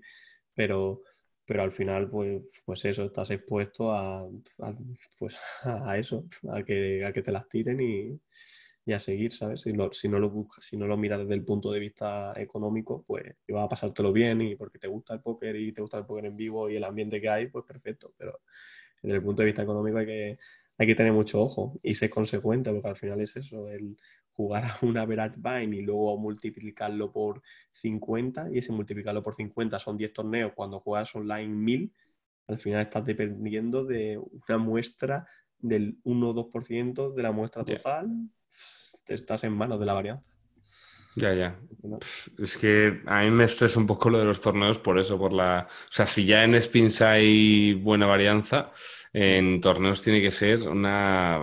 No sé. O sea, no sé si te agobia a ti eso en algún momento o deal con ello bastante bien o...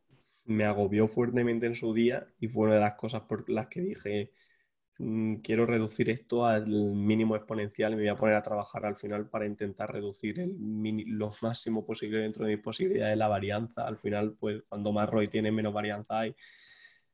Pero al final no, pues, tú no puedes hacer otra cosa que no sea mejorar para, para aumentar tu ROI y reducir la varianza. Y al final, pues te agobia eso al principio, pero luego forma parte de tu día a día y, y te lo tomas con medio naturalidad. Evidentemente hay épocas en las que las cosas pueden ir mal y estás bastante más de capa caída y cuando las cosas van bien. Y no te agobia que te venga una, una, o sea, toco madera, que no venga obviamente, pero no te agobia que de repente venga una época horrible de dos años jodidísimo. Ni lo, ni lo pienso ni me lo planteo. al, final, cada año que he ido jugando al póker me ha ido mejor que el anterior, casi diría que todos los años que he jugado, salvo el, el año este que tal pero o sea, no, en mi cabeza no, ni me lo planteo. O sea, no, no creo que, que sirva de nada plantearme. No, Al final, la verdad que no.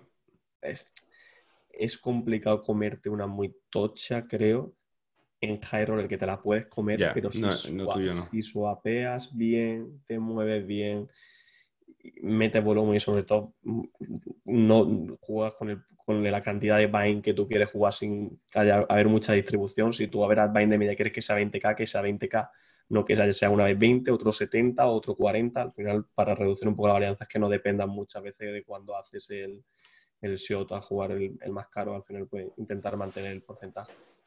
Y cuando, cuando swapeáis, es que me parece muy interesante todo el ambiente este de MT3 high rolleros. Cuando swapeáis, en plan, se cambia tipo tú un 5 por un 7 del otro. No, no, o siempre es, siempre es igual. Siempre es un porcentaje plano, sí. Aunque no, no debería, ¿no? Realmente, porque te está rascando alguno. Sí, pero es, complicado al final. Al final se trata de materializar. Es complicado muchas veces, sabes quién, quién quizá, porque al final aquí entra en juego los egos, el tal. Es complicado saber muchas veces quién está rascando a quién o quién no. Es, un tema complicado, la verdad. El decir yo trendo un 5 por un 6, ¿sabes? Es complicado y al final lo que yo, mi ambiente no, funciona así. Ya. Y, la, y nos os llenó en una época los eh, MTTs altos de lo que hablamos de los alemanes y tal, que todos los bancados y tal. ¿Cómo ves el rollo de los bancados en el póker, rollo a nivel tocho, tocho de muchísima gente y tal? Al final luego es que hay más gente en los torneos y ya está, pero luego la gente no se juega normal, no hay, yo no he vivido soft play ni tampoco he vivido no, nada de nada. Yo no he visto nada raro, he sentido que, todo iba bien. No creo que realmente eso afecte mucho porque al final, si no hay bancajes, no existen los high rollers. Al final es tan llano y sencillo de que es necesario que exista eso. Al final, tú, si ahora mismo no existiesen los establos, seguramente no, no podrías tú estar jugando 250, 100 y yo, ni no existirían los Unca diarios online, porque es que no hay gente que, que, con su propia banca pueda jugar esos torneos. Muy, muy, muy, muy, poca gente. Entonces al final no se, no se abrirían los torneos y no existiría, no se jugaría tan high.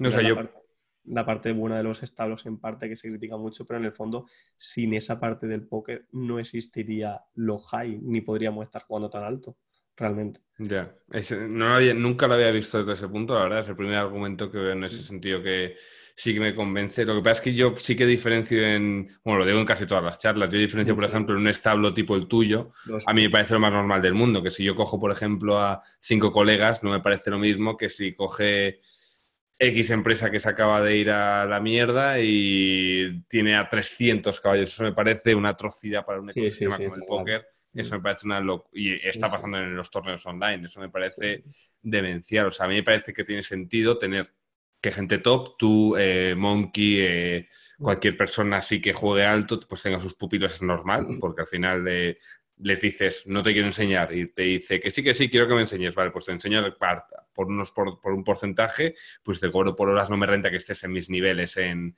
poco tiempo. Pero yo diferencio en, ese, en, esos dos tipos de establos. O sea, lo tuyo, por ejemplo, yo lo veo completamente natural y además pensaba que era más grande de lo que realmente es, por lo que me acabas de decir que es un grupo de colegas. O sea, que realmente no es casi ni un establo, es como si yo tengo unos colegas del barrio, solo que a nivel más alto. Uy, te he perdido.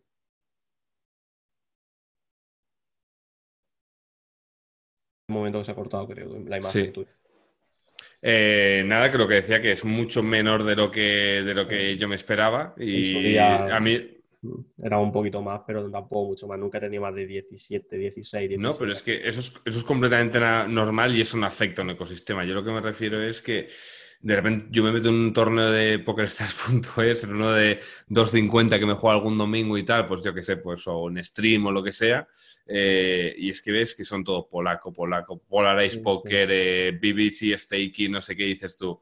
¿Qué es esto? O sea, es, es, cargar, o sea, eso sí que es un poco chupar todo y al final que acaba ganando sobre todo es el bancador. En, el, en la parte es así, pero, pero luego también te digo, que si no tampoco no, no se jugarían esos torneos, es que si no tuviesen yeah. el es que no se jugaría en torno de 250 puntos, seguramente lo jugarían de gato. Porque al final. no habría esos garantizados, eso seguro. No habría esos garantizados y no habría el mismo bucle, la misma, el hype al final por los torneos y, y yo creo que cambiaría mucho la perspectiva si no tuviese el tema de establos que tampoco, que ya ves tú, que yo también te digo que, que, que es normal que, que jodas, además sobre todo desde el punto de vista de, de, jugar en punto es, que te venga gente de fuera sin tributar mm. impuestos, que no lleguen fiches, pues ese es el peor escenario, en el cual no llegan recreacionales porque no hay publicidad y simplemente tienes rex.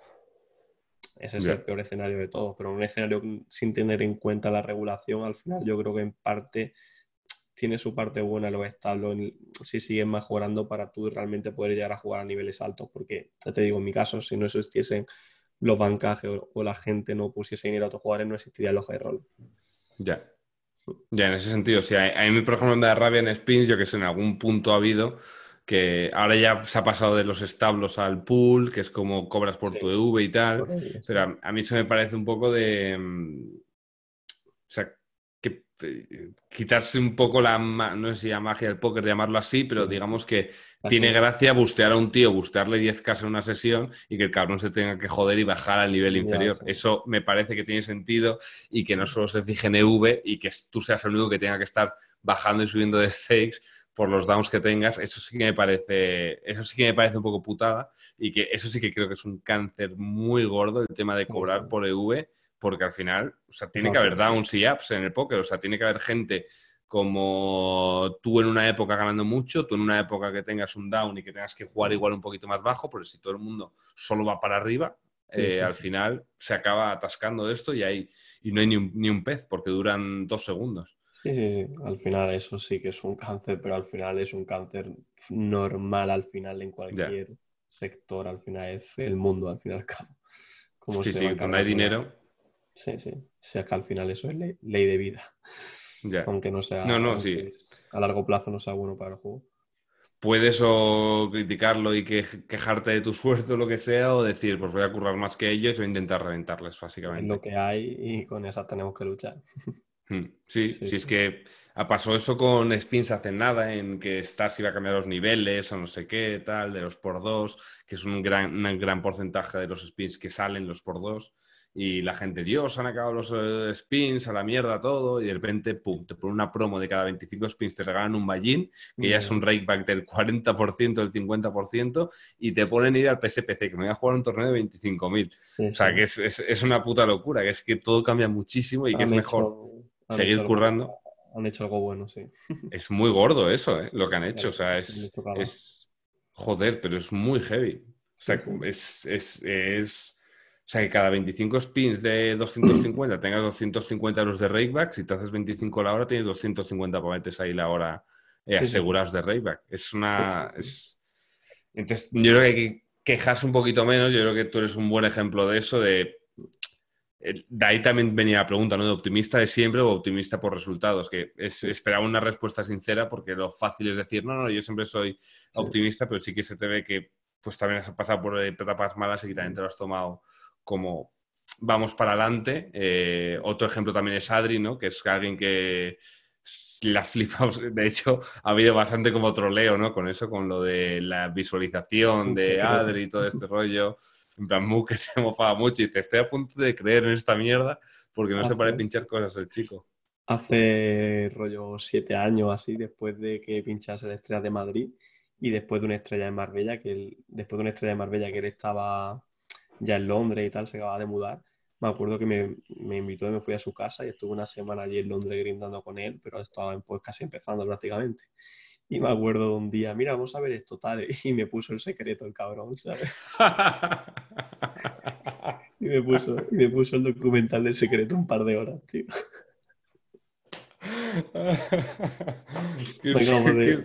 me, acaba de, venir a la cabeza, digo, joder, y me lo puso ¿eh? también la diferencia entre causalidad, y casualidad ¿eh? es muy, muy gorda, que igual podría haberse visto el secreto, pero bueno, es que saber lo que existe, es que no, bueno, es muy random decir esto, pero es que nunca sabemos al final. Yo, por ejemplo, con el torneo este que me pinché de 25 o 30K, le dije a un colega, tú, es que es 100% que lo voy a ganar tal, y obviamente no le iba a ganar 100%, pero digamos que tú te estableces como la cabeza como para tomar las mejores decisiones. Yo creo que sí que igual el tenerlo claro mejora tu, tu game, tu game. Mejora tus opciones, aunque las opciones sean muy remotas, al final te enfoca a tomar mejores decisiones y a que las cosas puedan ir mejor, el tener una mentalidad positiva, pero no tiene nada que ver con que realmente porque pienses algo vaya a suceder. Simplemente al final que generas más situaciones en tu cabeza y tomas mejores decisiones para que se acerque a, a esa situación. Pero nada, no creo que no, no, imaginación historia.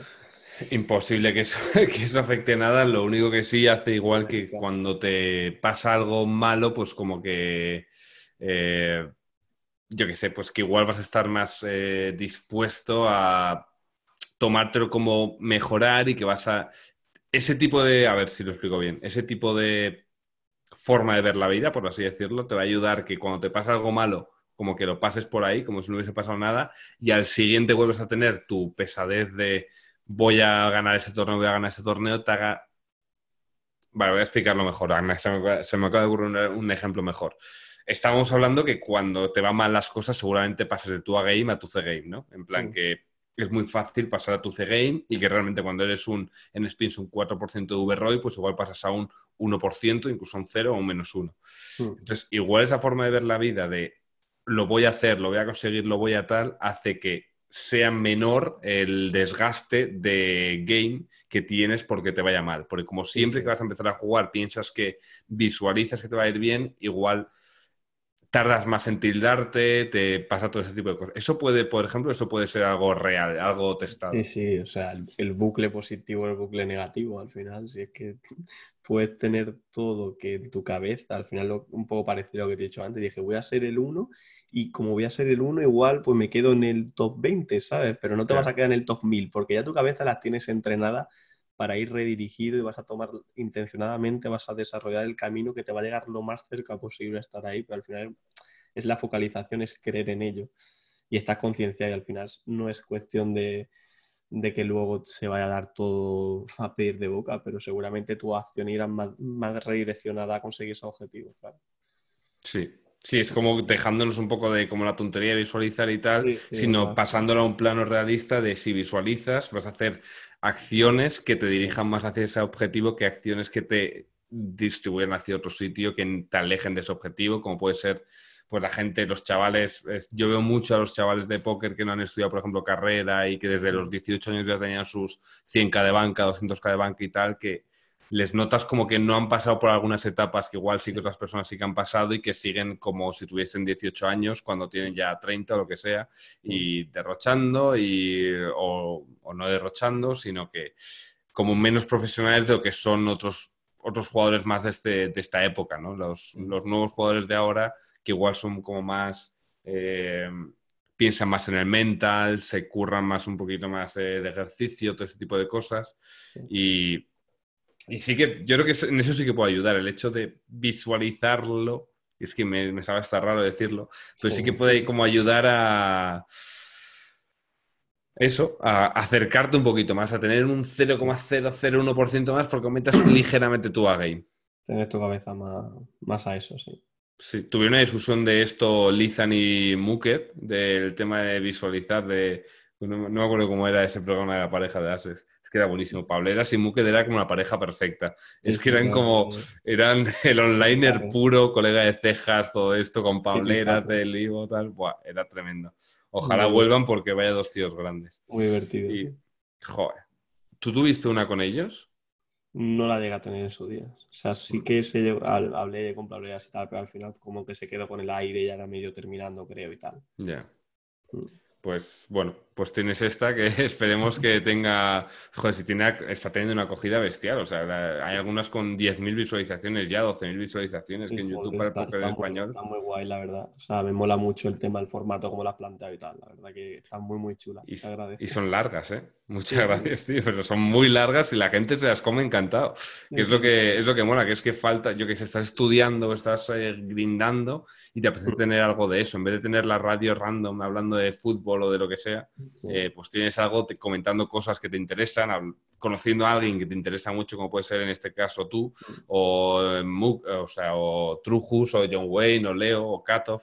Y yo creo que la gente lo agradece mucho y ayuda también a como que el póker es un poquito más de lo que, como está visto socialmente, sí, normalizarlo, de que son chavales normales, eh, pero me da la impresión casi que somos como de, iba a decir de la misma quinta, somos de la misma quinta, pero como del mismo rollo, y que la gente vea que es, es gente normal, unos con eh, unas perspectivas de vida un poquito diferentes, porque al final son chavales normales de veintipico años que han dicho, no quiero seguir al rebaño, digamos. O sea, es que es, odio esa frase porque es como tío, no sigas al rebaño. Obviamente es, a mucha gente le va a tocar hacerlo y no, todo el mundo tiene esa suerte. Ya sé que soy muy pesado, pero que las cosas han ido dando por el camino. En el... No es que seamos un ejemplo en el que nos no, hemos salido de la sociedad, simplemente las cosas han salido así y podían haber salido de otra manera, ¿no? Al final, pues conocimos el póker tal y se dio la circunstancia que nos podía haber pasado otra cosa al final. Ya. Sí, sí, es, no puedo ser descrito mejor. O sea, yo cuando acabé el máster, no me pensaba dedicar al póker. Pensaba tener mis spins de 50 ahí y ganarme mis casas al mes, pero no pensaba dedicarme a eso. Y cuando la acabé hace dos años, tres años, eh, bueno, tres años ya creo. Uf, ¿cómo pasa el tiempo? Pues ahí ya estaba jugando medio alto en spins y al acabarlo dije, ¿para qué? O sea, ni presenté un currículum y dije, ¿para qué voy a meterme en una? O sea, no quiero esa vida tengo la oportunidad de hacerlo, que es lo importante, o sea, tener la oportunidad de hacerlo. No tengo que, mis padres afortunadamente tienen pelas para sobrevivir ellos mismos, eh, no tengo que cuidar de mis hermanos, no tengo que cuidar de un hijo que he tenido a los 15 años, no tengo que hacer, no tengo ninguna responsabilidad pues voy a intentarlo y a ver qué pasa y si va mal, ¿qué es lo peor que me puede pasar? Yo creo que la frase que me planteaba es ¿qué es lo peor que me puede pasar? Que tengan que currar dos años después de que mis colegas hayan empezado y ganar menos que ellos, pues ya ves tú. Absolutamente, absolutamente nada realmente. El que puede pasar al final, si has estudiado lo que sea, pues volver a hacer lo que estudiaste, claro. es otra cosa. Sí. Yo tengo esa suerte que, bueno, tenemos esa suerte los que nos gusta mucho porque nos dedicamos a esto, que te acuestas contento, que no te aparezca el día que se viene por, delante, porque no, no, te apereza, porque, esa, porque lo haces tú porque quieres, pues tú mañana podrías no estudiar. Pero decides hacerlo porque quieres hacerlo y tú, tienes tu cacho Roy y podrías no estudiar y podrías estar eh, haciendo cualquier otra cosa pero lo haces. Y no solo por ser profesional, buen profesional, sino porque te encanta. Y eso vale oro. Y te apetece y pues al final, pues que es los últimos años en los que puedas llegar a, puedas estar al máximo nivel y pues explotarlos al máximo, básicamente. Sí. Exprimir la naranja. Pues sí. Pues eh, yo creo que vamos a ir cerrando, que te veo ya algo cansado y voy a acabar con mi pregunta. No es algo broncano de cuánto has fallado este mes o cuánto dinero tienes, aunque la de cuánto dinero tienes sería bastante interesante. Eh, pero la, que yo hago es, si, una, si, un hermano, si tu hermano pequeño empezase mañana, bueno, encima tú lo vas a tener fácil porque has metido a tu novia, pero, pero lo más sincero posible, ¿qué le dirías a alguien que te dice que quiere empezar? Si, ¿Qué le dirías? ¿Qué le diría? siempre, que, me haces esta pregunta he dicho, ¿qué le diría? Le diría en el fondo que no empezase. O sea, aunque pueda parecer un poco duro, le diría que no empezase si no tiene el círculo cercano que le pueda ayudar o las herramientas que le pueda ayudar. Al final el póker ha evolucionado muchísimo y es lo mismo el póker de, de ahora que el de hace ocho años. Al final antes con saber tres cositas ya podía hacer las mm. cosas. Al final si tienes las herramientas, si es de verdad tienes gente al lado o te puedes pagar una escuela al final, tienes las herramientas con las que puedas crecer, me parece bien, pero si no tienes nadie en tu entorno que juega póker, ahora mismo lo acabas de descubrir y de cero, por diversión o por gusto y tal, te animaría, pero para dedicarte de manera, para ganarte un sobresueldo, perfecto, ¿sabes? Pero si quieres dedicarte de manera profesional y tal, creo que es un poco, no tarde, porque hay muchas herramientas, pero muy duro y muy complicado el camino si lo haces solo. Esa sería un poco mi, un poco quizás pesimista en este aspecto, pero creo que te mm. hace falta tener alrededor gente, gente que te pueda guiar en el camino. Sí, yo eh, no transformaría, sino eh, yo secundo completamente lo que acabas de decir. Yo diría que básicamente empieces porque te guste, con muy poquito dinero. O sea, es que eh, échate chimbas con tus amigos de cinco pavos. Eh, Nunca, esto es lo típico, pero no te juegues nada que si lo pierdes te va a joder, obviamente. Que si ganas mil euros al mes no te dejes más de un 5% al póker eh, al mes en la sala, en cualquier sala que sea. Eh, que luego, si ya te gusta más y te interesa el lado estratégico y no es por el dinero, es decir, se tienen que dar todas esas circunstancias, que te, te, gusta, no te hace falta el dinero, no quieres ganar, no quieres jugar al póker por el dinero, te metes en una escuela, pides un coach, mires contenido gratis que hay en internet por YouTube, que hay un montón, eh, mires streams en Twitch y tal y empieces a ganar algo, te lo tomes primero for fun, luego todo ese proceso de estudiar lo que sea, que sea primero un sobresueldo, que da igual que ganes más con eso que con tu trabajo, sino que te lo tomes como, coño, que tienes la suerte, como un inversor. Siempre digo lo mismo, eres un inversor y tienes la suerte que te lo pasas bien. Pues tómatelo como eso. Y en el ultimísimo caso que llegase, que estuvieses ganando 5 por lo que estás ganando con tu sueldo y no por run, sino de una manera sostenida, ahí ya deja todo si te apetece. Pero si no. no de primera voy a dedicarme a jugar al póker. Ni de coña. Tiene que ser, para mí tiene que ser esos tres pasos. Primero for fun, te lo pasas bien. Luego te interesa la estrategia. Claro, claro. Pero no de luego, luego porque te gusta la estrategia, empiezas a ganar dinero, tienes un sobresueldo y finalmente eso, pero que yo solo pongo, lo puse en un tweet que tu objetivo no tiene que ser llegar a jugar spins de 250 o jugar torneos de 25.000 o lo que sea, sino que tiene que ser primero pasártelo bien, porque si no te lo pasas bien es asqueroso el póker. O sea, si no te gusta, no juegues, ni de coña juegues porque vas a amargarte la vida y hay muchas cosas más en las que o dejarte el dinero o pasar el tiempo. Si estás viendo esto y has llegado hasta este punto, seguramente te apasiona el póker o te caigas muy bien Juan o lo que sea, pero cualquiera de esas cosas seguramente sea porque te encanta el póker. En ese caso, pues sí que puedes plantearte de manera de sobresueldo. Ojo que no es obligatorio y puedes puede ser for fun toda la vida. Y ya está, tú, ganas tu dinero y te dejas tú en tu CNP, en tu CEP, en tu PSPF, te dejas tu pasta 200 pavos cada cinco meses y ya está. tu, ocio, tu ocio, al igual que, igual que, el tenis o los bolos o lo que sea el cine, al final puede llegar a ser perfectamente y luego que te guste aparte de estrategia y ahí ya te metes en una cosita más seria y ya tienes el sobresueldo. Pero que vuestro objetivo no sea ni de coña de primera ser profesional, que es algo como que se ha vendido mucho y a nivel de marketing yo nunca lo he querido vender así en la escuela, pero me parece que es engañar completamente a la gente y me da bastante asco eso. El, sueño valía para antes, pero no para el pobre de hoy en día. No. vas a hacerte millonario ni vas a ganar los 300 k así al año ni de coña.